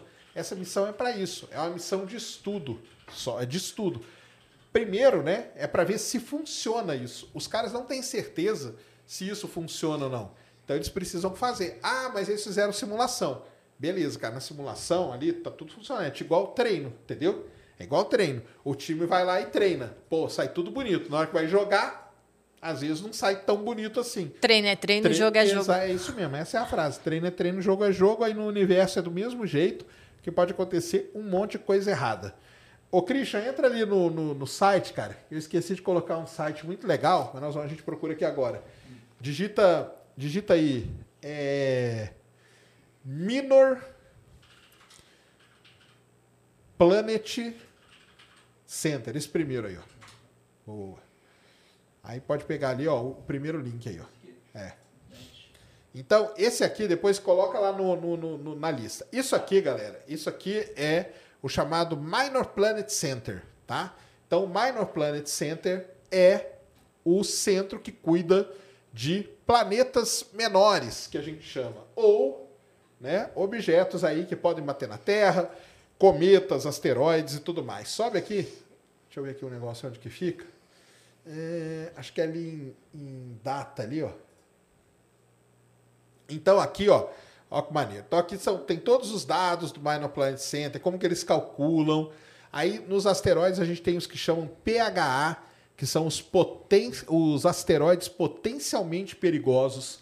É, asteroides hoje, eles são classificados como NEOs, N-E-O, que é o Near Earth Object, ou Near Earth Asteroid. E dentre esses ainda existe uma outra classificação que é chamada de PHA, que é asteroides potencialmente perigosos. Então aqui tem vários dados, tá? Sobre esses PHA e tudo mais, e quais são os, os mais perigosos e tudo. Tá tudo aqui. Volta lá, no, lá em cima, cara. É, vai ali em Observers. Isso. É, vai, desce aí, deixa eu ver o que, que vai falar aí. Tá, ali, ó, por exemplo, tem aquela NEO, vai ali, ó, NEO Confirmation Page. Pronto, pode clicar aí, ó. Então, aqui tem uma lista, ó, vai descendo. Aqui são os asteroides, ó, que vão sendo descobertos, ó. Aquilo ali são tudo código de asteroide, o score dele, quando que ele foi descoberto, a declinação em ascensão reta, as, as observações, ó, quantas observações fizeram para descobrir ele, o, e aí todas as características. Então anotem aí Minor Planet Center, que é muito legal. Manda aí, Ned. Perigor na cozinha perguntou: tem algum projeto de defesa planetária para a Lua? Defesa lunática? não tem. Como a gente não mora na Lua, né? Mas claro que tem. É. Que é exatamente a defesa planetária para a Terra. Até porque, se eles forem tentar fazer algo, não será com um asteroide depois que ele ultrapassar a Lua, porque aí não tem mais jeito. Porque já está muito próximo da ah, Terra. sim. É, mas é porque um asteroide pode bater na Terra, mas não necessariamente na Lua, né? Ah, na verdade, a Lua já é uma defesa planetária pra gente, viu? Sim, de certa já forma. defende, é. já defende a gente bastante, vários asteroides. Já defendeu muito também. Daniel Song mandou cincão. Valeu. segundo estudos de Isaac Newton sobre a refração de luz, somente os olhos humanos podem ver cores. Então, na verdade, a cor do Sol seria branca? Exato, né? É, esse é o negócio da cor do sol, né, cara? Todo mundo fala desse negócio do sol. A gente vê o sol amarelado, avermelhado e tal, por conta da atmosfera da Terra, tá? Por conta da atmosfera. Então a luz do sol, ela bate dependendo de como tá a atmosfera, se ela tá mais poluída, menos poluída, a gente vai ver o sol de, determinadas, de determinada cor. Por quê? Porque esse, essas partículas que ficam suspensas na atmosfera acabam absorvendo ou não determinados comprimentos de onda, que é a cor que a gente vê. Tá? Basicamente é isso. Agora, um astronauta até escreveu outro dia, né? O Sol é branco. Eu vi, eu estava no espaço e vi, né? Então tem isso. Agora, se você vai partir para a classificação do Sol, o Sol é uma estrela amarela, né? Uma anã amarela que a gente chama, de acordo ali com, a- com as tabelas de Hertzsprung-Russell, né? Aquele gráfico lá famoso que tem. O Sol se encaixa ali como uma anã amarela, que seria uma estrela do tipo G6. Essa é a classificação do Sol. A gente vê ele aqui da Terra dessa cor por conta da atmosfera, tá? Se você for para o espaço, vai ver ele branco. Ângelo Belchior mandou dezão. Sergião, se confirmado o Graviton, seria a peça que faltava para a unificação da mecânica quântica com a relatividade geral? Pode ser, pode ser até a confirmação da própria matéria escura e tudo, né? É, o graviton é uma, uma o pessoal chama de partícula hipotética, tá? É uma partícula que poderia seria a partícula da gravidade, né? Algo desse tipo. Poderia ser, poderia resolver muita coisa. Agora o problema é confirmar isso, né, cara? Então é aquilo lá que a gente fala, né, várias vezes. Teoricamente está tudo ali. O problema é verificar isso. Então a verificação é que é muito complicada, tá? É, a missão DART será apenas uma entre outras que virão? Muito provavelmente, tá? A gente já tem a ERA, que é aquela que eu mostrei aqui da Agência Espacial Europeia, já é uma missão que é grudada com a DART, né? DART barra HERA, que são as duas missões. E se ela funcionar, deles devem mandar outras também para testar, ou até testar outros métodos, tá? De, de desvio de asteroide. Danilo Dornas mandou dezão. Salve, Sacane. Sou de São João del Rei, Minas Gerais. Opa! E Tiradentes, Minas Gerais. E te convido para vir tomar uma cerveja artesanal e passar por aqui. Abraços. Belíssimas cidades aí, Tiradentes, a região de Minas aí muito bonita, viu? É, Sérgio, conhecemos algum asteroide que já tenha colidido com Marte? A gente conhece os, os asteroides que colidiu com Marte. A gente nunca viu nenhuma colisão, né? O que a gente consegue ver em Marte são crateras que são recém-formadas. É isso que o pessoal consegue ver, tá? O que a gente tem aqui na Terra são asteroides marcianos. Só que seriam pedaços de Marte que vieram acabar, acabaram parando aqui na Terra por colisões. Agora, um asteroide específico que bateu em Marte, eu acho que não, né? Acho que o que eu lembro não, viu, cara? Anselmo Albuquerque mandou 27,90. Valeu, Anselmo. Ned e Serjão, mandem um alô para Recife e Pernambuco. Salve, Recife. Beijos para o pessoal de Recife. quanto de prejuízo financeiro acontece com o cancelamento do lançamento de hoje? Zero. Porque hoje era para a própria SpaceX, que era Starlink. Então não tem. Eles tiram combustível, né? Depois põem de novo. Então não tem prejuízo. Prejuízo tiver muito pouco. Ela, esses lançamentos aí do Elon não, não tem muito, muito problema, não, viu? Um salve para Recife. Recife que é uma cidade muito ligada com a astronomia, por conta da própria colonização holandesa. Então lá tem observatórios pra caramba. É um lugar muito interessante. Você teve lá com a sua Estive- equipe, não tive foi? lá, tive lá, dei palestra lá, eu, Isso. Schwarza, e visitamos lá. Lá tem o pessoal que lança foguete, que é legal pra caramba. Tem os observatórios lá. Então é muito legal mesmo. Belíssima cidade para quem gosta de astronomia. Alguma chance dessa missão é, causar uma catástrofe na Terra? Não tem. Galera, não vai destruir o asteroide. Não vai colocar ele em rota de colisão com a Terra. Nada disso. Vai ser um impacto que vai desviar. Mas é muito legal por conta do, do resultado que ela pode dar pra gente, tá? Serjão, você iria escavar um asteroide para salvar a vida na Terra? Opa, Bruce Willis. Bruce Willis. O, o filme Armageddon, cara, é um filme que me deixou muito feliz. Porque acho que é o único filme onde alguém da minha profissão é protagonista. Entendeu? Então, sim, ia perfurar. Não é escavar, ia perfurar. Vamos lá, perfurar um asteroide colocar uma bomba nele. Claro que iria. Salvaria aí a humanidade. Então, aquela história de que nunca via... Aí depende pra- da, da é. situação, né? Salvar a humanidade, aí. Aí vale a pena. até o Bruce Willis foi, né? Não vai nem lembrar do efeito tripa. Nem. Morreu lá amarrado no asteroide, né? Ele não morreu lá? Morreu, né? O Ben Affleck que voltou. Assistam aí Armagedon, é muito filme, filme muito legal, viu? Natanael Gonçalves Pereira mandou 10,90. Valeu. Agora vai ter que mudar o nome do canal para Scrub Today. Todo mundo fala isso. É, muita gente fala isso. é, que é Scrub é isso aí, não tem jeito, cara. E já que falamos do Ben Affleck, quantos metros ele tinha que escavar para achar o Mundial do Palmeiras? Ah, cara, você não, não tem. Tá demorando. essa, essa pode- tem que ter, né, Cris? Pode escavar à vontade, cara. Não, pode escavar à vontade, que você não ia achar é Vai nunca, sair do Ben outro lado Não. e nada. Ia escavar um, dois milhões de asteroides, todos do cinturão de asteroide, nada de Mundial do Palmeiras, cara. Mais um ano, hein? 100. Mais um ano que a piada se mantém. O problema não é o Palmeiras ganhar, cara. O problema é acabar a piada. É isso que é o problema seríssimo. Esse é o, me... Outra coisa eu vou falar. Esse é o medo do Esse é Sérgio. meu medo, cara. Meu, Maior- Nossa, eu morro de medo. E eu pensei que esse ano o Palmeiras tá indo bem. Ainda bem que dançou, tá vendo? Esse ano ele estava É, Preocupado. Capilha já tava. Já zoando toda hora, né? Pra poder aproveitar. É, tem que- tinha pra- Tem que zoar toda, toda oportunidade.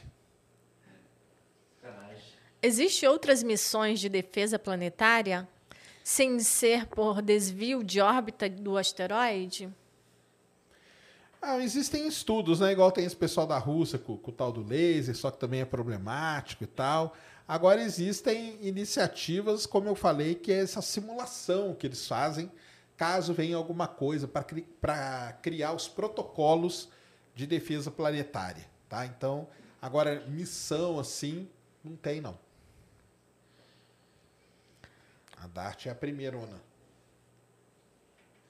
Só vai ter temas sobre espaço no canal? Cadê as outras áreas da ciência? Como assim, cara? A gente fala de todas as áreas aqui, ué. Semana re- retrasada veio o, o- o Jeff aqui, que é da parte de educação. É, quem mais? Lembra aí, Ned? Veio, é porque ontem veio, veio o Pedrão e o Lucas e hoje nós estamos falando da missão DART, que é a semana que vem, cara. Mas é isso. Paleontólogo. Paleontólogo veio, veio o, o Douglas Rodrigues, que é da computação, veio A, a Ana é biologia, não é? biologia. Já vi. Cara, vem de tudo aqui, cara. Entendeu? Veio músico, não, o James também. Vem músico. Aqui, cara, é totalmente eclético, viu? Então. É que quando vem, o Você pessoal não, vem- assiste. Você não. Como que ele chama? Foi no, Insta- foi no Insta. Você que não vem assistir, tá? É. Aí reclama que não chama. É. Aí quando vem cientista, ninguém vem assistir. Aí fica difícil saber o que, que o pessoal quer, né? Mas eu e a Ned aqui, nós vamos colocar toda semana, né, Ned? Vai ter esse programa aqui de perguntas e respostas, e aí a gente vai dar prioridade para o que estiver acontecendo. Como a missão DART vai ser dia 26, tá, galera? Então nós estamos aproveitando e fazendo agora esse programa para você ficar preparado, porque dia 26 vai ser transmitido ao vivo, tá? A telemetria, pelo menos, e as imagens que o CubeSat mandar. Então nós estamos fazendo isso para já te preparar.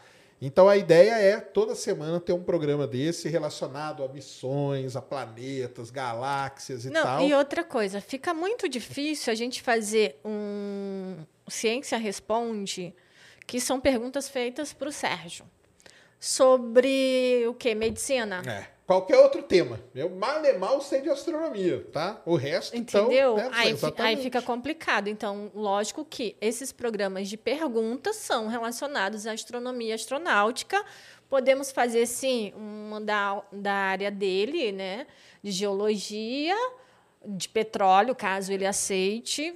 Mas tem que ser isso. Porque não tem como perguntar para o Sérgio, vamos fazer um de cozinha. E aí, Bom, Sérgio? Aí que eu não sei de nada. Cozinha Então, pra mim é só iFood. Pois é, então. Que eu conheço Entendeu? de cozinha.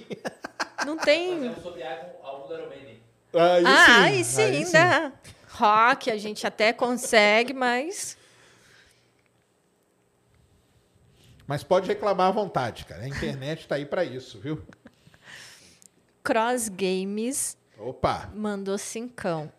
O cinturão de asteroides seria os restos mortais do planeta 9? Não seria, cara. Se você juntar tudo que está no cinturão de asteroide, tudo, a massa toda de todos os objetos do cinturão de asteroide, dá uma fração da massa da Lua, cara. Tá? É, essa é uma ideia que se teve, porque existe uma lei tá? bem antiga do sistema solar, que é a lei de Titus-Bory, que é a seguinte: você vai tendo os planetas, os planetas vão ficando a uma determinada distância, é sempre o dobro um do outro. Então você tem Mercúrio, dobrou, Vênus, dobrou, Terra, dobrou, Marte, dobrou, tinha que ter alguma coisa. Depois Júpiter, Saturno e assim por diante.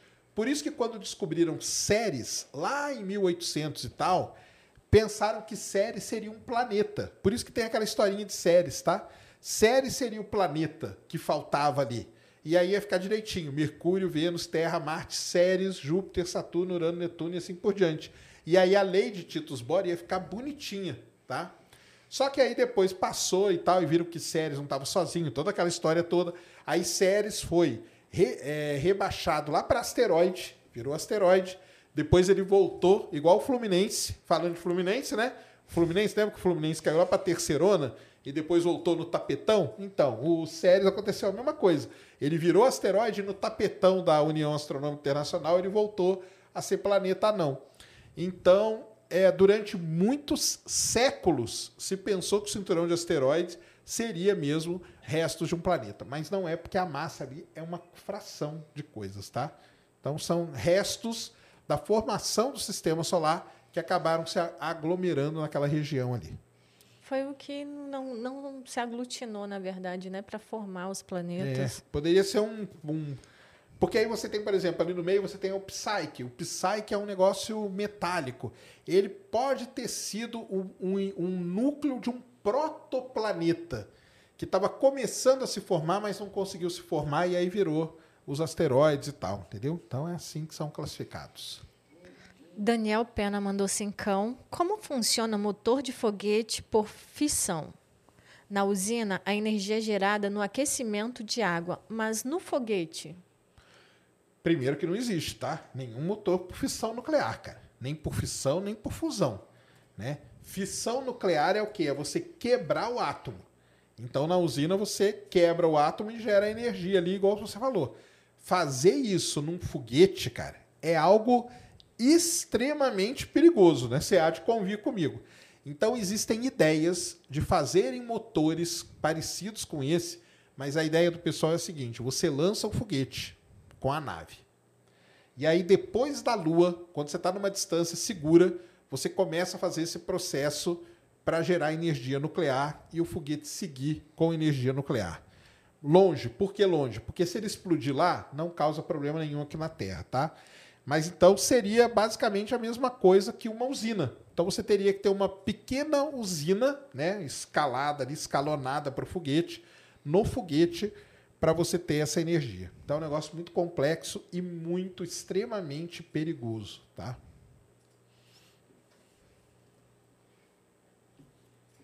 Danilo Dornas mandou cincão, Ana Vitória mandou 10,90, Wesley Campos mandou cincão e perguntou: O que existe entre as galáxias?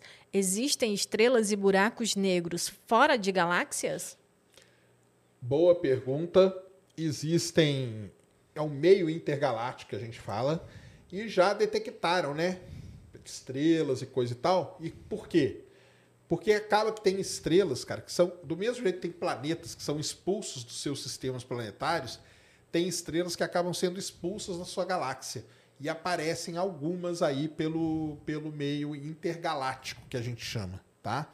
Mas o que você tem ali é muito, muito gás, muita poeira, é isso que acaba tendo, tá?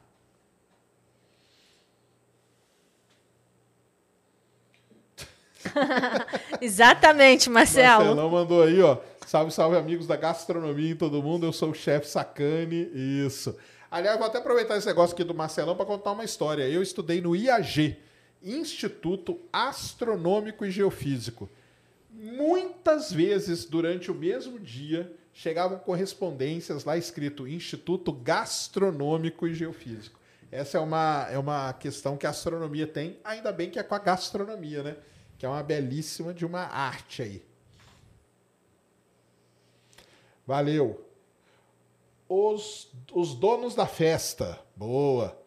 Sérgio, se o cometa Shoemaker-Levy 9 colidisse com a Terra, quais seriam as consequências? Ah, aí sim, hein?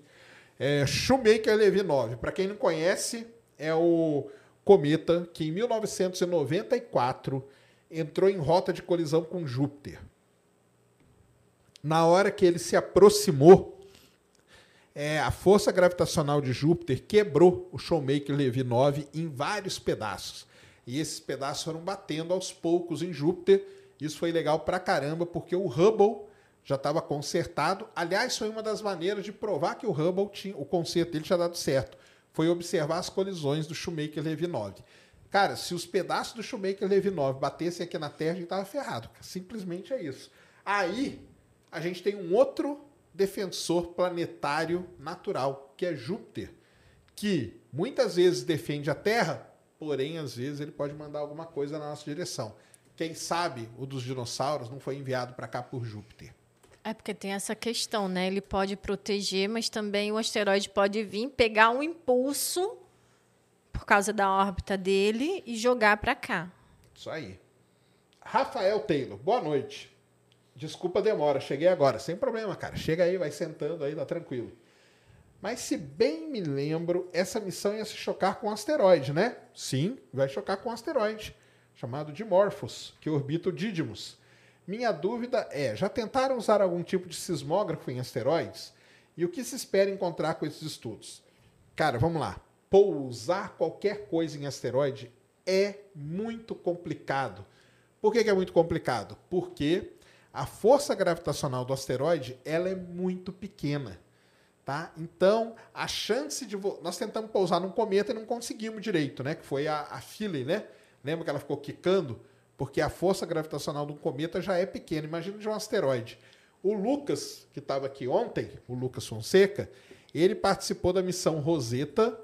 E ele participou não só da missão Rosetta, mas ele participou da missão que levou os mini roverzinhos para pousar no Rio Gu, que foi o asteroide lá da, da missão Hayabusa, japonesa.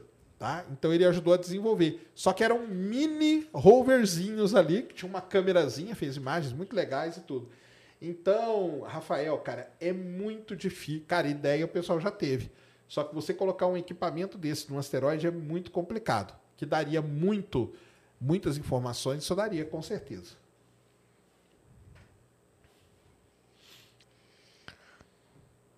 É, foram as duas perguntas dele? Acho que tem outra lá, Christian. Vê lá. Onde? Abre aí a É. plataforma, é. Aparecendo. Ah, aqui se falar. Eu colocar de novo ali. É só uma pergunta, só se for na mesma Ah. pergunta.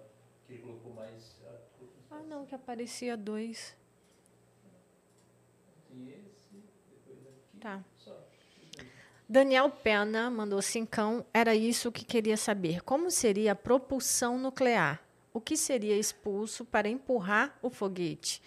Eu, hum, eu só não consegui perguntar direito. Beleza, tamo junto. É, Rodrigo Luiz mandou cincão. Se Antares explodir, eu deixo de ser do signo de escorpião? Ficaria com a personalidade deformada? Acabaria com sua personalidade, cara. Olha só, hein? E se ela já não existir mais? Você está se enganando. Tá se enganando esse tempo todo. Vai ver que você é de Sagitário e acha que é de Escorpião. Ih, já pensou? E agora? Como que fica a sua personalidade, hein? É isso mesmo. Então, as estrelas morrem, né, cara? Elas explodem e tudo mais. Mas os nossos queridos aí, astrólogos, eles não levam isso em consideração, né? Eu nem vou falar muito disso aí, não, que já arrumou uma confusão aí com o astrólogo que ficou me desafiando. E manda aí seus dados tal. Agora, eu vou fazer aniversário daqui dois dias. Todo mundo sabe que eu sou virginiano, entendeu? Chato pra caramba. Principal característica. Organizado, coisa que eu não sou. Então, tá aí. Quem disse que Legal funciona? é falar o signo errado, aí a pessoa justifica você. Ah, sim, é isso, isso acontece. Mas eu não, eu falo, cara. Nasci, aí, ó, quem é astrólogo aí quiser fazer meu mapa astral, ó, 17 de setembro de 1975, uma e meia da manhã, nasci em Lon- Londrina, Paraná. Uma quarta-feira. Façam aí e vejam quais características. que é o CPF também. CPF e senha do banco, por favor. E o número do cartão. E os Não, três. ah, não, isso os, aí- e os três dígitos. É, não, isso aí pra eles não serve nada. O que eles querem é só isso. Pode fazer aí, ó. Você aí, o esqueci É ruim, é caro. Eu ouvi dizer que o pessoal ganha muito dinheiro Então, para poder aí, fazer ó. um, Façam um aí. negócio Quem desse. fizer o mapa astral, eu mostro aqui, ó, no próximo Ciência Sem Fim. Começa Ciência Sem Fim mostrando meu mapa astral. Vamos lá. Aí vai divulgar astrólogo. Vou divulgar o mapa astral. Pensei que esse canal era de ciência. É, o pessoal vai falar isso. Só ver que não vai bater. Danilo Dornas mandou cincão. Me lembro da colisão com Saturno por volta de 1994. Júpiter. Que, é, foi Júpiter, mas ele colocou Saturno. Que para mim, depois do Halley, é melhor evento astronômico natural. Qual o evento que mais te atrai? Não, realmente, né, cara? O que eu falei aqui, né? A colisão do Shoemaker-Levy com o, com o Júpiter, ela foi sensacional porque a gente conseguiu ver ela pelo Hubble. E não só pelo Hubble. Vários astrônomos amadores, né? Eles começaram, eles viram, conseguiram ajudar a NASA e tudo nesse, nesse monitoramento da colisão. Cara, qual para mim é o evento astronômico que chama mais atenção? Eclipse total do Sol, cara, para mim. Entendeu? Não tem igual. E a gente conseguiu detectar também com o José, que a gente trouxe aqui recentemente. Isso. Aliás, fez um ano. Acho que hoje está fazendo um ano que ele, que ele registrou o impacto. Se eu não me engano, é hoje ou foi ontem. Isso aí. Existem outros impactos, tá? Só que são muito difíceis de serem observados. O Shoemaker Levy foi um caso à parte. Agora, qual o meu evento astronômico mais marcante para mim é eclipse total do Sol. E para você, Ned? Eu acho que o eclipse também. Eu lembro, eu não consegui ver o total, foi parcial, mas eu era pequena em 94. Novembro de 94. Foi lindo. É porque os outros, cara, tipo, você vê um cometa no céu, é um negócio legal pra caramba. Mas é que você vê ele meio parado ali, né? Ver um cometa mexendo durante a noite é muito difícil. São casos, assim, específicos só. Mas, assim, os bólidos também é algo muito bonito de se ver. Bólido é bonito também. E mais fácil. Ah, é.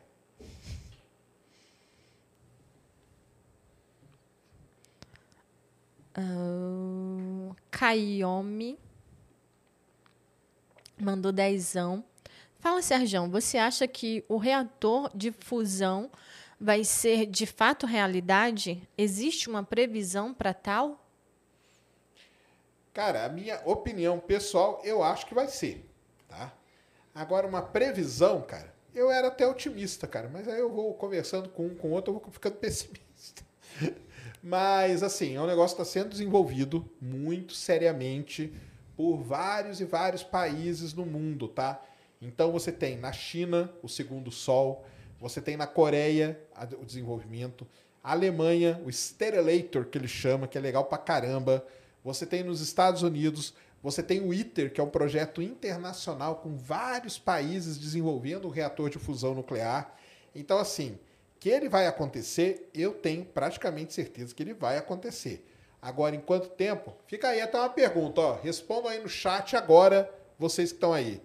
Vocês acham que o ser humano pisa primeiro em Marte ou nós temos primeiro a fusão nuclear aqui na Terra dominada? Respondam aí. Fusão ou Marte? Vamos ver o que a galera diz aí. Dá até pra montar enquete, né? Dá pra montar enquete no YouTube? Sabe montar, cara?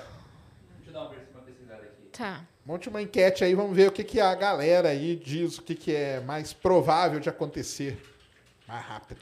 Felipe Pierin mandou cincão. Sérgio, não entendi a resposta à pergunta do colega. Como que vai funcionar o motor a fissão no espaço? Ele vai expulsar vapor de água? Ele vai, vai ser um, um gerador, cara. É assim, né? O que, que a gente tem hoje de energia nuclear no espaço? A gente tem as pilhas nucleares, que a gente chama de RTG, que é o gerador, né? É, gerador termoelétrico, né?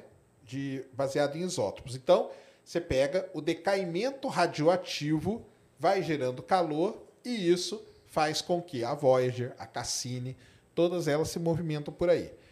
A ideia do pessoal é fazer algo meio que parecido com essa com essa com essa ideia da pilha muito maior, tá? Como eu falei, a fissão, fissão do jeito que ela é feita na Terra, né? Você, o que você vai, o qual, qual vai ser o, re- o resultado final é o calor, entendeu? Então é o calor que vai se gerar alguma coisa para ser expulso, tá? O vapor d'água vai ser um problema que eles vão ter que lidar com isso, né? Então é muito complicado. Existem assim dois projetos que eu saiba que estão estudando esse tipo de motor é, nuclear. Um são os russos, tá? E o outro é o pessoal da DARPA, tá? Então são esses dois projetos que tem, só que é tudo muito, muito discutível, tá? Eles não, eles não entram em detalhes de como que vão acontecer as coisas, tá bom? Tá criando aí, Christian? Tô criando aqui. Ó, o Christian vai criar aí, ó, no YouTube, para você que está no YouTube, uma enquete. O que acontece? As duas coisas vão acontecer. Mandei pra você dar uma olhadinha, né? Você acha que tá legal. As duas coisas vão acontecer. Nós vamos para Marte e vai ter a fusão nuclear. Qual que vai acontecer primeiro? Então diga aí, qual vai acontecer primeiro? Ir para Marte ou fusão nuclear? Responda aí no, na enquete. Pode escrever assim, cara. O que vai acontecer Pode primeiro? escrever do jeito que ele falou. O que vai acontecer primeiro? Ir para Marte, uma opção, fusão nuclear, a segunda. Vamos deixar aí alguns minutinhos. É, Renan mandou cincão. Fala, careca cabeludo. Boa! Será que um dia as observações primárias de objetos serão substituídos por inteligências artificiais? Não entendi. Como assim? Será que um dia as observações primárias de objetos serão substituídas por inteligência artificial? Cara, assim, não entendi muito bem sua pergunta, tá? Eu não sei o que é observação primária. É o que? Ir lá e observar um objeto com o olho? Isso hoje raramente acontece, tá? A não ser nós aqui, né? Amadores, tá? Não, Aliás, nem os amadores, tá? Pra te falar a É, verdade. aquelas fotos que você, vocês veem de astrofotógrafo, eles não estão lá com o olho na, no, no telescópio para registrar a imagem, não. É tudo ligado no computador. É tudo uma IA já É. funcionando ali. O próprio Cristóvão, cara, o telescópio dele lá não tem lugar nem pra você pôr o olho, tá? Pra você ter uma ideia. O Cassela, que é um outro que tem um mega observatório na casa dele, vou, é, ele faz as lives lá, você vê. Então, assim, hoje já é meio que uma inteligência artificial que comanda isso. É ela que busca o objeto, é ela que faz as imagens, é ela que meio já dá uma pré-processada na imagem. Não sei se é isso que você quis dizer, mas hoje já é isso. Meteu o olho ali, cara. São raros os amadores hein, que fazem isso. Tá? Não, e sem falar que o Zoom, o Zoom Universe, que é o aplicativo que. o site, né, que a gente Isso. sempre indica, o que a parte do cientista cidadão, das pessoas é, estarem lá buscando, é o que a inteligência artificial não conseguiu detectar. Então é como se a gente estivesse é, analisando. A gente tá treinando, É, que chama. porque ela já procurou ali, todas que ela encontrou já estão catalogados. Isso aí. Aí tem a questão do olho humano, a nossa percepção, que acaba fazendo com que a gente descubra mesmo outros objetos e, com isso, treinando mais ainda a inteligência artificial. Isso mesmo. Ah, Darkman mandou cincão. Valeu. Serginho, qual o objeto, qual o objeto conhecido mais quente do universo? Poderia compará-lo com o Sol para uma ideia de escala? Eu nem sei qual que é o mais quente do universo, não, cara. Eu não faço ideia qual que é o mais quente do universo. É muito difícil, porque, por exemplo, o Sol, qual que é a temperatura do Sol? Depende. Lá no interior dele é 35 milhões de graus, depois vai esfriando. Chega a 6 mil graus na superfície. Mas depois a coroa vai para milhões de graus de novo. Então, assim, é muito complicado a gente dizer qual que é o objeto mais quente. O mais frio a gente sabe. O objeto astronômico mais frio, o ponto no universo mais frio, é uma nebulosa chamada nebulosa do Boomerang, tá? Ela fica um grau acima do zero absoluto. Então, esse é o, é o lugar mais frio do universo. Agora, mais quente, posso procurar aqui. Vai fazendo aí as outras. Onde que está a pesquisa? Colocou a pesquisa? Eu coloquei no link e coloquei ela fixada lá. Ele tá na área de comunidades. Ah, mas, não, tem mas que tem, colocar no- é no, no chat, chat. mesmo, entendeu? Tem uma forma de você fazer a pesquisa que ela fica no chat. Tem. No ao vivo. Ó, aqui falaram o seguinte, ó, que a estrela no centro da nebulosa da Aranha Vermelha tem uma temperatura na superfície de 250 mil graus Fahrenheit, o que é 25 vezes mais quente que a superfície do Sol. Então, de acordo aqui com o nosso Google, esse seria o objeto mais quente do universo conhecido, tá? É isso aí.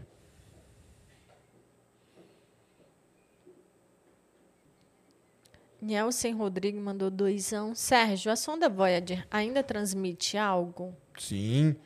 Vai lá no programa passado, entre lá na nossa plataforma, tem os links do programa passado, e lá existe um link chamado DSN, Deep Space Network, e lá você vê ela se comunicando com a Terra quando ela está comunicando, tá? Então, Caio Borba mandou dezão. valeu. Caio Borba mandou dezão. Aí, cara, manda lá na plataforma pra gente, cara. Gostaria. de- O Sérgio fala da plataforma porque 30% que vocês mandam fica para o YouTube, tá, pessoal? E você tá mandando, ah, colocou, agora tá no chat, Isso, né? agora foi. Isso aí, respondam aí então, ó. Caio Borba mandou dezão. Gostaria que me explicasse como funciona a observação por telescópio. Pelo que entendi, quanto maior o, entre aspas, zoom, mais se avança ao passado. Exatamente isso. Exatamente isso. Como diz o Paulo Cacela, quando você for comprar um telescópio, compre o maior que o seu dinheiro possa pagar. Porque telescópio, cara, você vai entender facinho pelo seguinte, ó. Ele é como se fosse um balde de fótons. Então, imagina um balde. Quanto maior o balde, mais água você consegue pegar com ele.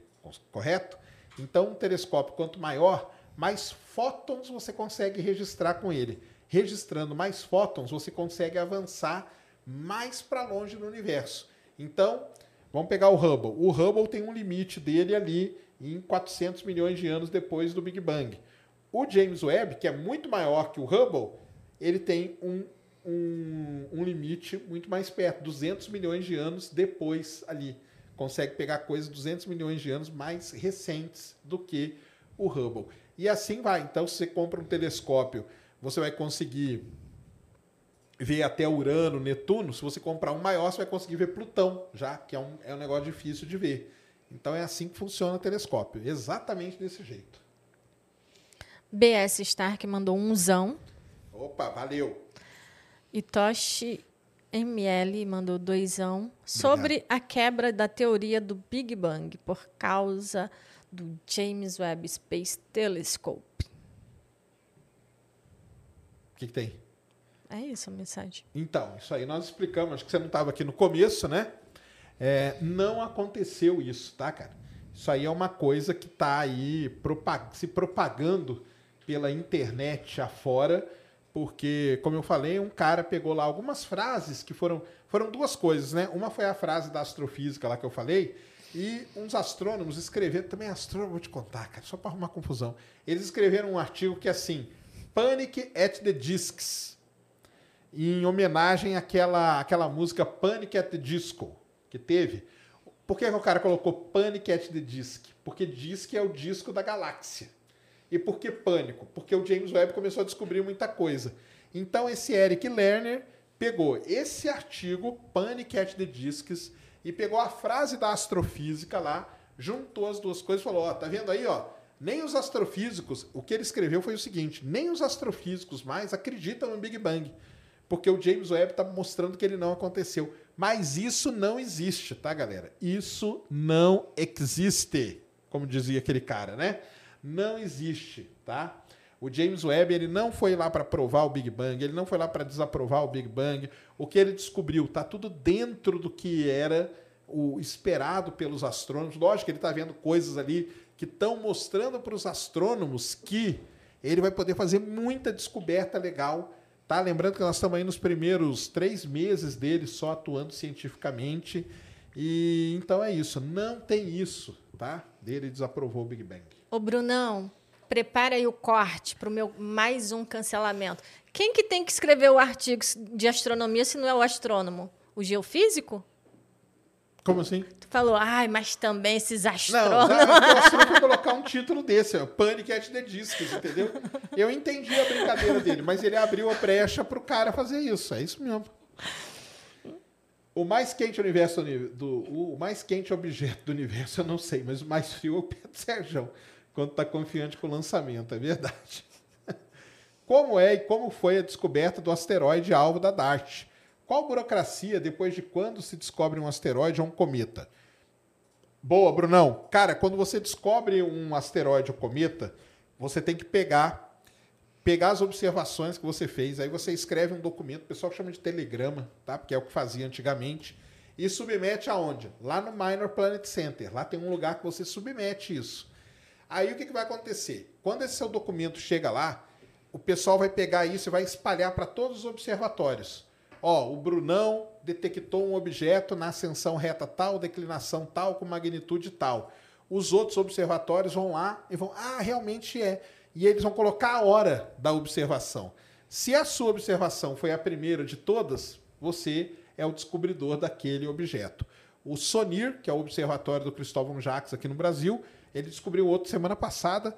Ele soma 41 NEOs, Near Earth Objects, descobertos aqui por um observatório amador, porque eles são amadores, brasileiro. Tá? Então é legal pra caramba isso. Então a burocracia basicamente é essa. Cara, como que foi descoberto o Didymos? Eu não, não sei quando que ele foi quando que ele foi descoberto, mas posso ver aqui.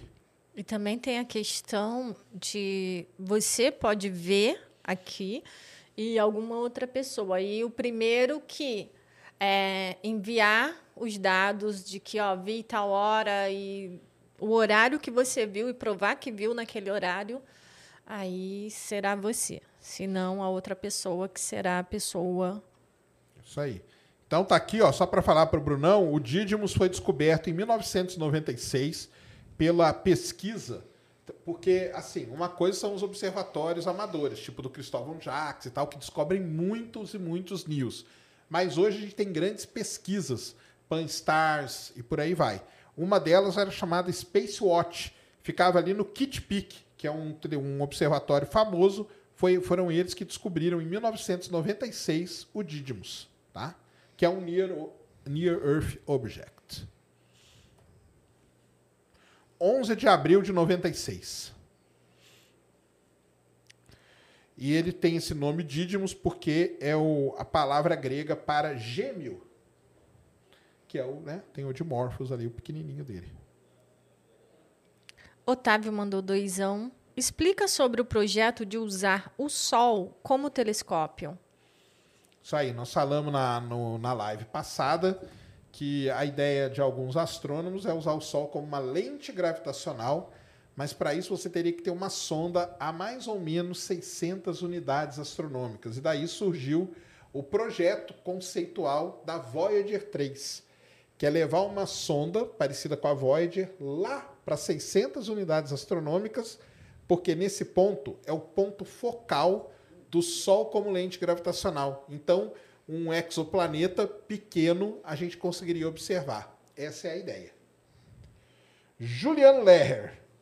Salve, Ned Serjão. Teremos docs da NASA no Spatial Day Plus? Já tem, tá? Já tem. Aliás, por que que tem? Porque a NASA, cara, eu tenho uma carta da NASA que eu posso usar. Eu fiz um pedido para eles especial.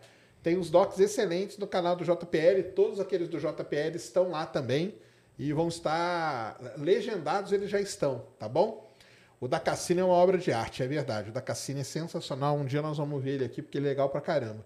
Ministério Cultura já tá lá, já tá lá, tá? Os, os da Cassina já estão lá, todos do JPL estão lá e boa parte dos da NASA estão lá também, beleza?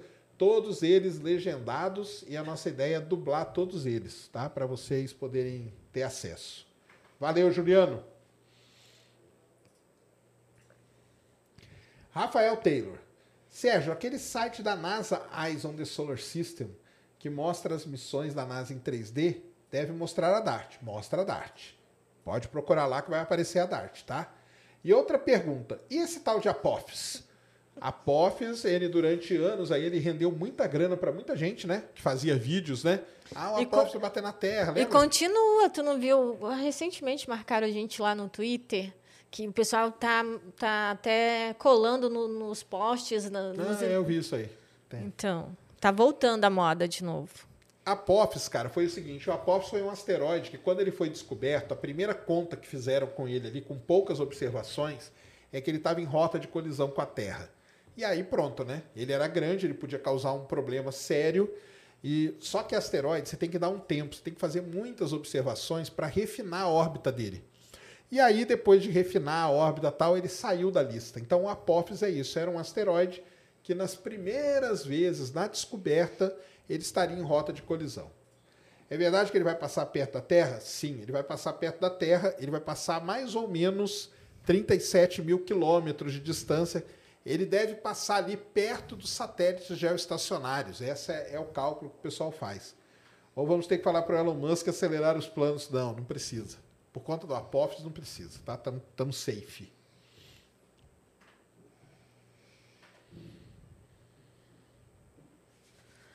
Darkman mandou, mandou cincão.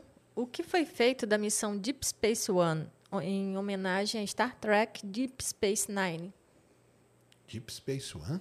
Qual missão que é essa? Não sei. Conhece? Que missão que é essa, cara? Deep Space One? One. É. Deep Space. Eu não conheço essa missão, não. Agora você me. Deep Space One. Mission. Deixa eu ver aqui. Ah, tá. NASA. Ela foi uma missão, né? pra- Ah, tá. Tô, tô vendo aqui. Mas acho que ela não deu certo, não, viu, cara? Foi lançada em 24 de outubro de 1998 da Estação da Força Aérea de Cabo Canaveral por um foguete Delta II. Isso. Só que ela não. Ela retornou, né, dados científicos e tal. Ela fez imagens de um asteroide, né? É a Deep Space, isso aí. Era uma missão para asteroide, para cometa e tudo mais, tá? Cara, nem conhecia essa missão, para falar a verdade, viu? Valeu aí. Ela foi feita para testar uma dúzia de novas tecnologias, incluindo o uso de motores a íon, que é o motor que, a, que essa aí usa. É, Ela voou né, o asteroide, o Braille e o cometa Borrelly, tá? Lançado em 98, uma missão flyby que a gente chama. Tá aí. Ela fez umas imagenzinhas, né? Parece. Daniel Pena mandou cincão. É, por que não pegar o lado escuro da Lua e transformar num telescópio gigante? O pessoal tem essa ideia, assim, num radiotelescópio, tá, cara? O pessoal quer, quer colocar na, na Lua, pegar uma cratera né, e construir ali um radiotelescópio, que seria muito bom, porque não tem interferência e tal. Seria muito legal. Já tem esse plano aí sim, tá? Solange Barreto mandou cincão. Valeu. No filme Superman 2, de 1980, aparece uma missão de astronautas na Lua chamada Artemis. O filme profetizou a próxima missão à Lua ou foi coincidência? É coincidência, porque Artemis, né? A gente já falou, né? O que quer dizer Artemis? Artemis é o nome da deusa, né? Da lua. Muito provavelmente eles quis, queriam usar Apolo, mas não podia, né? E aí usaram Artemis. Então, Artemis é a deusa lua. Então, não é só esse filme, tem vários livros que, que até chamam Artemis e é missões para a lua. Não é isso? É, até porque na época da Apollo um, era, existia muito machismo. Eu não ia colocar o nome de uma missão para ir para a né? Lua com o nome de uma mulher. Então, lógico que escolheram o Apollo. E aí muita gente quis usar provavelmente a Apollo em missões para a Lua em filme, livro, e não podia. Então Artemis virou um nome comum. Tá? Então não, não, não é nem coincidência nem nada, é porque é um, é um nome que remete à Lua. Né? É igual a Chang'e, o YouTube, tudo relacionado à Tudo. Lua, né? Isso aí. É a deusa, na verdade, né? Para eles lá, como eles chamam. Podia usar Jaci. É, se fosse brasileiro, É. Ia ser legal, né? missão Jaci para a Lua. Não ia dar certo. Hã? A minha quinta série. Já pensou no trocadilho já. A minha quinta série não, não me permite. Como que deu a pesquisa lá? O que, que o pessoal falou? Aqui, ó, deixa eu ver atualizadinho aqui pra mim. A última vez que eu vi é, fusão nuclear tava ganhando. Murilo Henrique mandou cincão. Sérgio, o que você achou da proposta de venda de terreno da NFT Lunar? Terreno de vento? Vento terreno? Ah, da NFT de ontem? Cara, aquilo lá é legal pra caramba, galera, tá? Não... É pra gente começar a pensar nisso aí. É, é- é NFT, cara. É porque eu, eu falei pra eles que esse negócio de chamar de NFT ia dar problema, né? Porque o pessoal não gosta. Mas não tem nada disso, tá? É você vai estar comprando um lugarzinho ali na bandeira. Aquela é a diferença que eu falei entre você colocar o nome para ir na Lua lá pela missão Artemis, a diferença é que você vai ter uma comunidade, você vai ter um grupo, você vai receber informações e tudo. Então é isso aí. Deixa eu pegar aqui, ó, eu vi aqui, ó. Fusão O... tá ganhando. Quê? Fusão tá ganhando. Fusão tá ganhando? Deixa eu ver aqui como que tá. 59, aqui, ó, 59% e chegar em Marte 41. Ó, 14 minutos de votação, 690 votos, chegar em Marte 41% e fusão nuclear 59%. Então, 59% da nossa audiência acha que a fusão nuclear vai acontecer antes da gente chegar em Marte. É uma briga boa, porque elas podem acontecer muito juntas, tá? Então, tá aí. Eu, se brincar, tô com vocês aqui também. Eu votaria em fusão nuclear. Eu acho que está mais próximo do que a gente para Marte. Na minha ideia, ir para Marte é 2050 e a fusão nuclear 2040, daqui 20 anos, eu acho. Tá? Minha opinião. Tá? Se eu tivesse que apostar dinheiro, seria isso que eu apostaria. Valeu. Muito obrigado aí pelos votos de todos. É, Daniel Calilpe mandou cincão. Poxa, comprei há um tempo atrás um telescópio de 70 milímetros, mas em São Paulo, capital, é tão decepcionante. Muita luz e sempre nublado. Algumas poucas vezes uso bem ele. É, já tá bom, cara. Entendeu? Aqui em São Paulo você vai poder usar ele para ver a Lua, Júpiter, você vai ver legal. Saturno. Saturno você vê legal. Você pode usar ele para fazer aquela projeção do Sol. E agora vale a pena, porque o Sol está com muita mancha. Então você põe ele para o Sol e joga a- ele na parede. Não coloque o olho jamais. E aí na parede você vai ali e vai ver as manchinhas solares. O Sol está com muita mancha. Então, uns 70 milímetros. Pô, os caras fizeram todo aquele trabalho lá, o Jean Nicolini e tal, era com um de 50 milímetros. Um de 70, cara, vai dar uma projeção legal do Sol e você vai poder ali, vai calculando, vai fazendo ali, contando as manchas solares. Isso é importante pra caramba, tá? Então dá pra fazer. Sol ainda tem aqui, de vez em quando. É, Renan mandou cincão. O que é mais fácil? Colonizar um planeta em Andrômeda, ressuscitar Nikola Tesla, É. construir um motor de dobra ou Palmeiras ser campeão mundial? O que é o que? Mais o quê? Fácil? O que é mais fácil? Qualquer uma das, das outras alternativas, cara, porque uma aí não tem jeito. né? Essa aí, essa- Vai ser antes de 20 anos, antes de 15 anos. Ano que vem já vai ter. Põe aí, ó. Monta a enquete aí. Mon- Monta a enquete aí agora. Vai- Monta a enquete aí agora. O que acontece primeiro? A gente dominou a fusão nuclear ou o Palmeiras ser campeão mundial? Monta a enquete aí, vamos ver a audiência. O que, que ela vai nos dizer. Aqui é assim, pesquisa espontânea. É. Vem na hora. Vamos ver. Respondam com É, sinceridade. pode responder com sinceridade. O que acontece? Já que a fusão ganhou, né? A fusão ganhou ali, não ganhou? Então agora, fusão versus Mundial do Palmeiras. Vamos ver o que, que vocês acham. Vai lá. Já vou colocar aqui, ó. Mundial do Palmeiras, entre parênteses, resposta correta. Não se sintam pressionados, não, viu? Podem responder de coração. É, Caio é, mandou dezão. Serjão, o fóton pode se propagar indefini- in- indefinidamente? Um fóton criado no Big Bang ainda está, entre aspas, viajando hoje? Como enxer- enxergar as, entre aspas, bordas do universo se é dito que o espaço se expande mais rápido que a luz? Isso aí. Então, a, a borda do universo não tem como a gente observar. Porque na hora que você estiver chegando perto dela, ela já foi para frente, já se expandiu. O fóton, cara, se ele se expande indefinidamente, é porque no Big Bang teve. Não, não, não foi bem assim, né? A gente teve um período do universo que foi a Era das Trevas. Então ali não tinha fóton, não tinha nada. Depois desse período foi a reionização, que é onde o James Webb ele tenta observar, tá? Então é isso que aconteceu. Na era das trevas ali acabou tudo isso, não tinha mais nada para ser visto. A única coisa que a gente pode registrar do Big Bang um dia são as suas ondas gravitacionais ou a radiação cósmica de fundo, que é um resquício do Big Bang.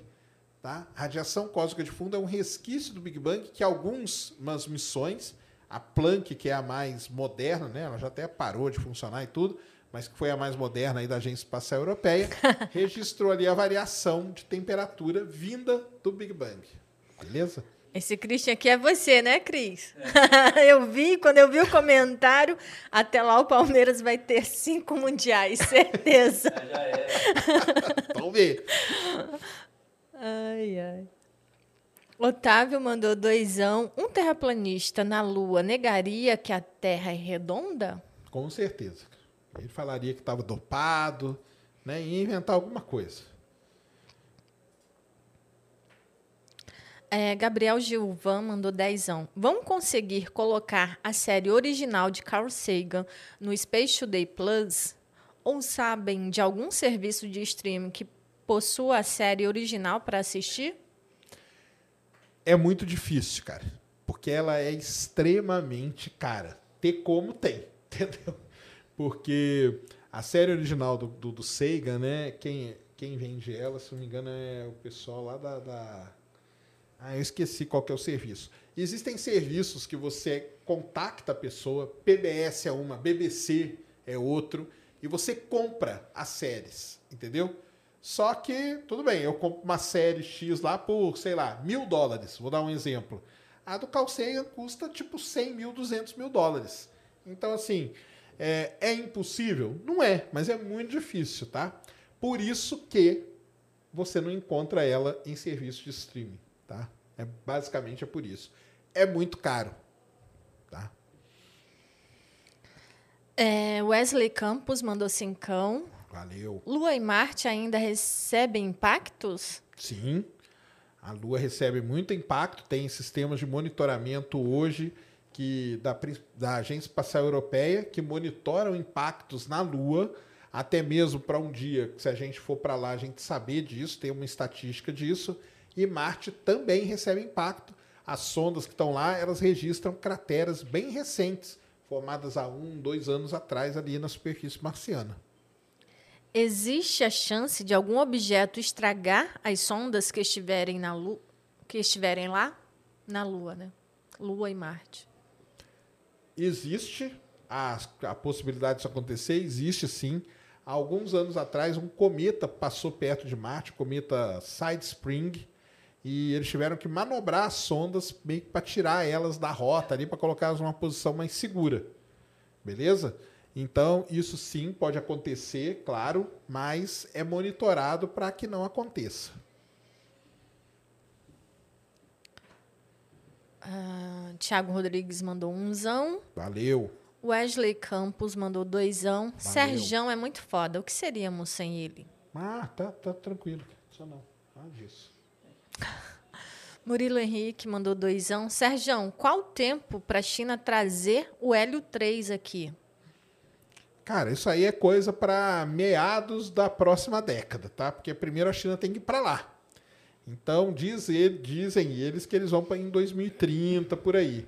E aí para começar a trazer, se é que vão trazer, eu colocaria mais uns 5, 6 anos. Então meados ali 2035, 36. Até lá a gente desenvolve a fusão e aí quando chegar o L3 a gente joga ali dentro e pronto. Por enquanto eles estão só mapeando, né?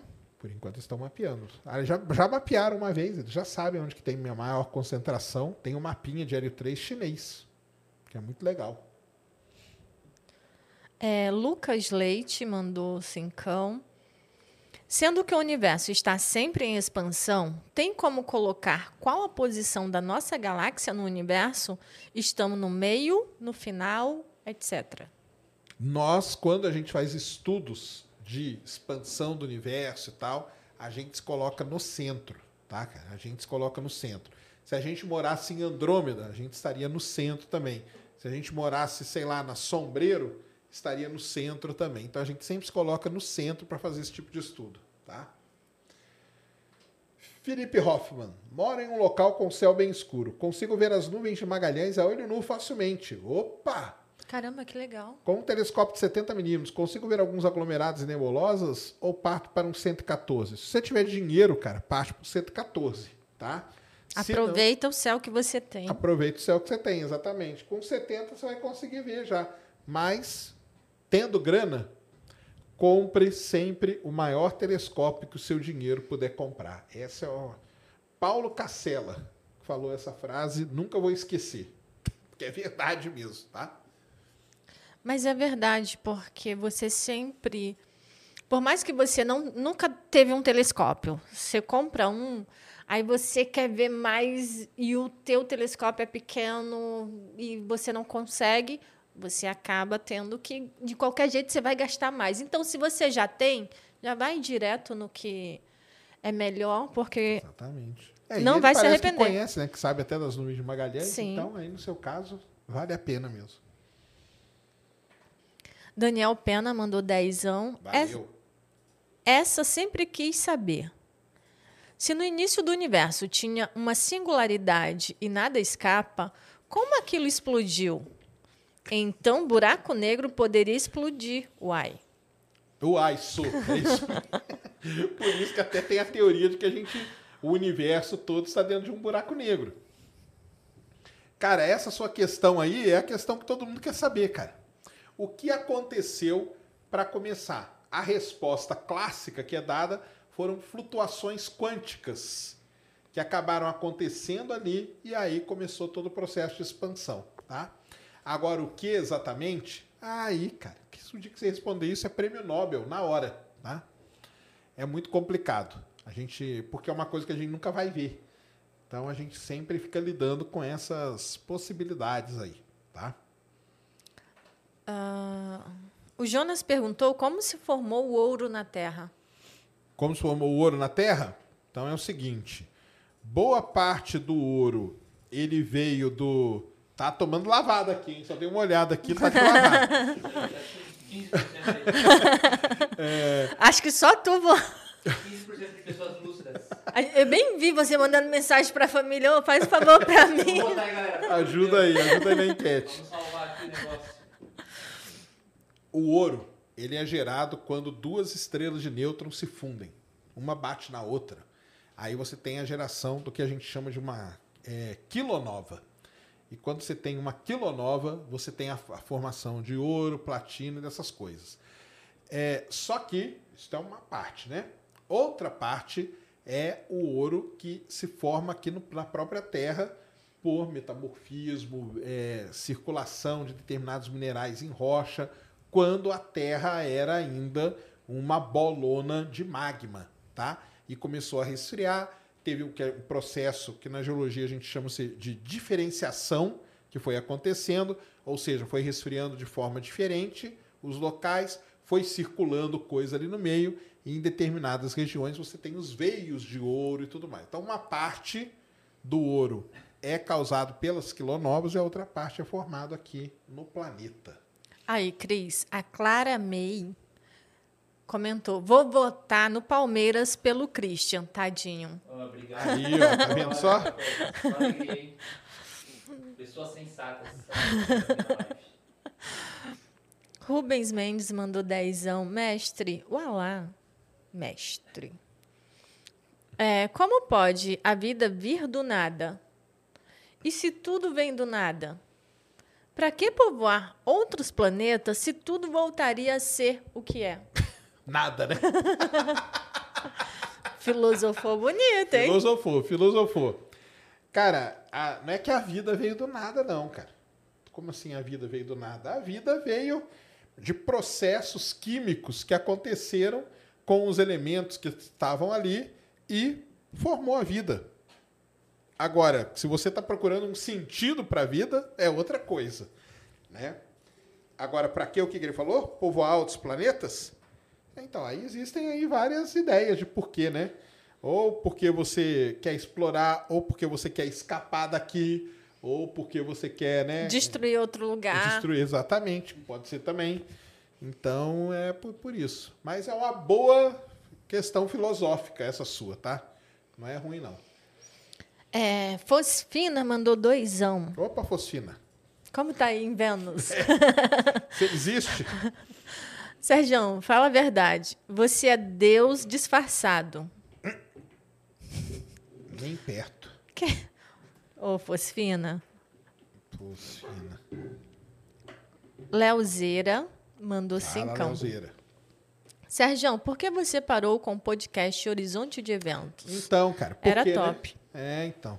Eu tô, eu tô com lá pra, pra gravar, cara, que é até sobre o negócio de dinossauro, sabia? Mas eu tenho que voltar. Ele é legal, né? Eu gosto dele também. Mas é a questão do tempo, cara. Tempo é um problema sério. Precisam dominar aí o tempo aí. Então. Mas valeu aí, cara. Já que você era um ouvinte aí, muito obrigado. Fico muito feliz. Você tem que mudar de planeta. 24 horas para É você pouco, não dá, não. exatamente. Então tem que ir para um planeta aí que o que o dia dure mais, né? É. Vênus, né? Dura mais que um ano. Aí você consegue Aí- fazer aí tudo dá, que tem que fazer. É. Vênus é uma boa ou não. Ah, mas vai ficar nas nuvens, né? É, tranquilo. Daniel Calilpe mandou cincão. Sergião, mais cinco para ajudar a comprar o seriado do Carl Sagan. Boa, valeu. Então vamos juntando aí. Tira o escorpião do bolso aí.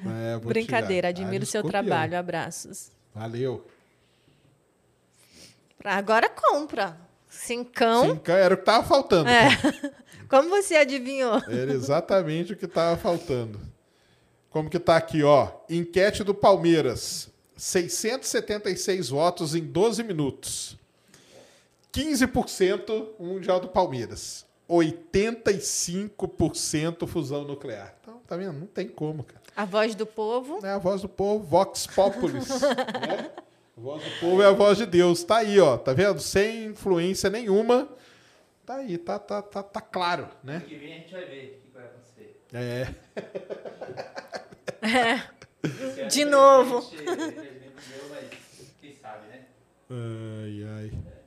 É, Murilo Henrique mandou doisão. Você acredita em teoria do multiverso? A última.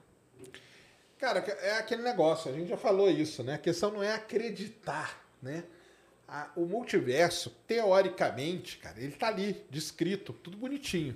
O negócio é a gente verificar que ele existe, né? Então, isso que é complicado.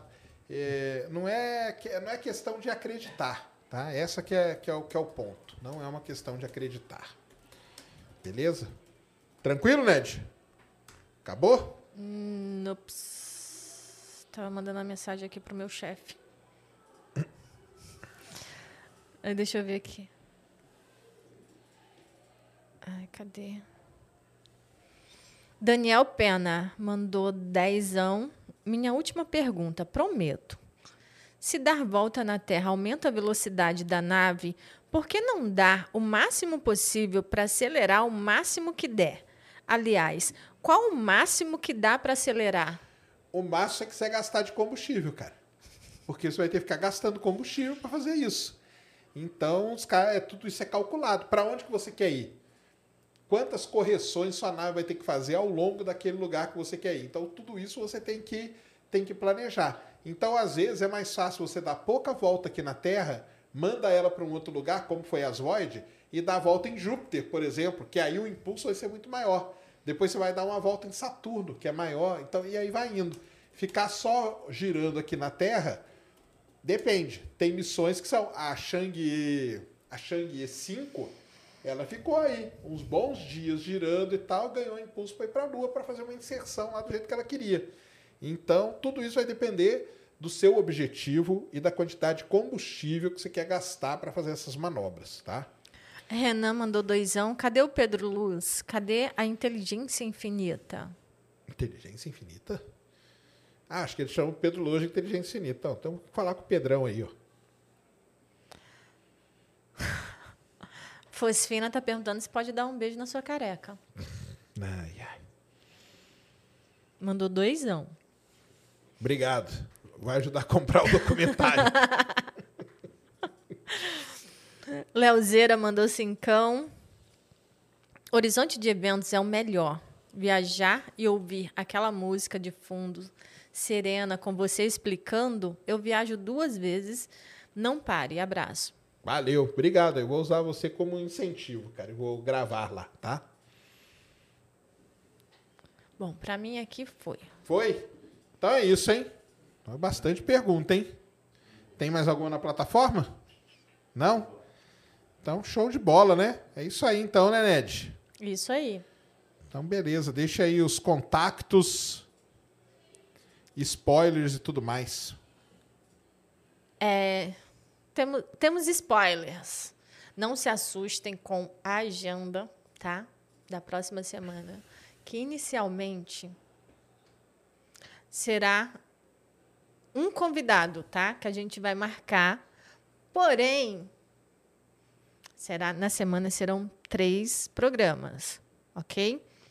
É que tem Mas- um convidado que a gente está esperando ele definir o dia. Assim que ele definir o Exatamente. dia, a gente coloca e ajeita a agenda. E é um convidado que vocês vão gostar muito.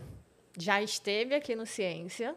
Aqui não, na outra casa, né? Na outra casa e vocês vão poder participar. É, é? vai ser bem interativo com Vai vocês. ser bem interativo, tipo esse aqui, só que com convidado. Então É. aguardem aí novidades aqui no Ciência Sem Fim. Então, hum, vocês ficam fazendo pergunta, mandando mensagem. Ah, o Ciência está acabando. Por que, não vai mais três convidados? Por que não vai. Só, porque só um convidado essa semana? Então, já estão sabendo o que está acontecendo. Em primeira mão, tá? Isso aí. Nós estamos mudando algumas coisas aqui, mas vocês vão gostar muito. Queria, antes de mais nada, agradecer a Insider, que está aqui com a gente. mais uma vez. É, passem lá, o link está aí na tela, no- no- na descrição, QR Code aí. Semana do cliente, vai até dia 18 de setembro, Space 20, 20% de desconto lá na Insider. Tem a Tech T-Shirt, que é essa aqui, tem a Performance T-Shirt lá na loja também e vários outros produtos. Valeu, Insider, tamo junto demais. Muito obrigado aí pela parceria. Então é isso aí que a Ned falou, né? Do, do a agenda, não se assustem, tá? E Insider é muito bom. Só tem um problema lá em casa, que dá briga. Ah, então aí, ó. Porque minha filha fica querendo usar minha camiseta da Insider.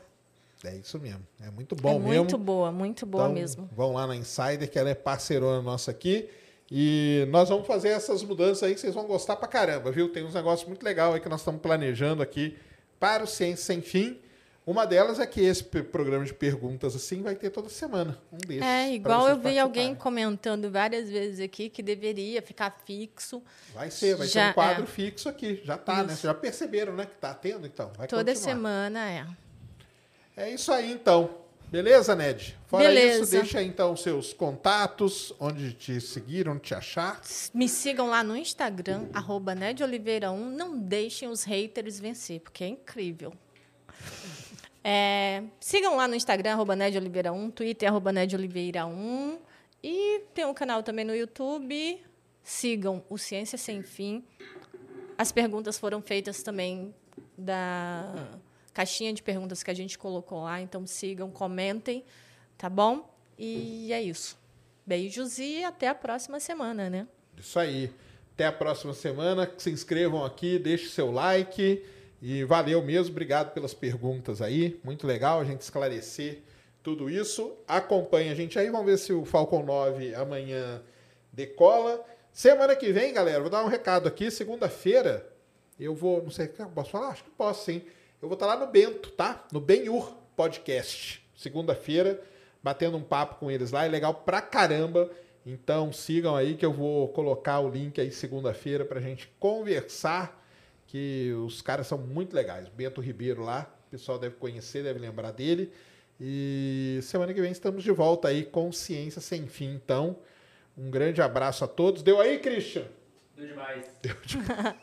Principalmente com a enquete, hein? Principalmente com a enquete. Foi sucesso, né? Aí, viu? Sem condição. Ai, ai. Valeu, galera. Um grande abraço a todos. Fomos. Mary redeemed a $50,000 cash prize playing Chumba Casino this year. I was only playing for fun, so winning this was a dream come true. Chumba Casino is America's number one social casino experience. It's serious fun. With over 80 casino style games to choose from, you too could win life changing amounts of cash. Be like Mary. Log on to chumbacasino.com and give them a whirl. That's chumbacasino.com. No purchase necessary, void or prohibited by law. 18 plus. Terms and conditions apply. See website for details. The voice in the preceding commercial was not the actual voice of a winner.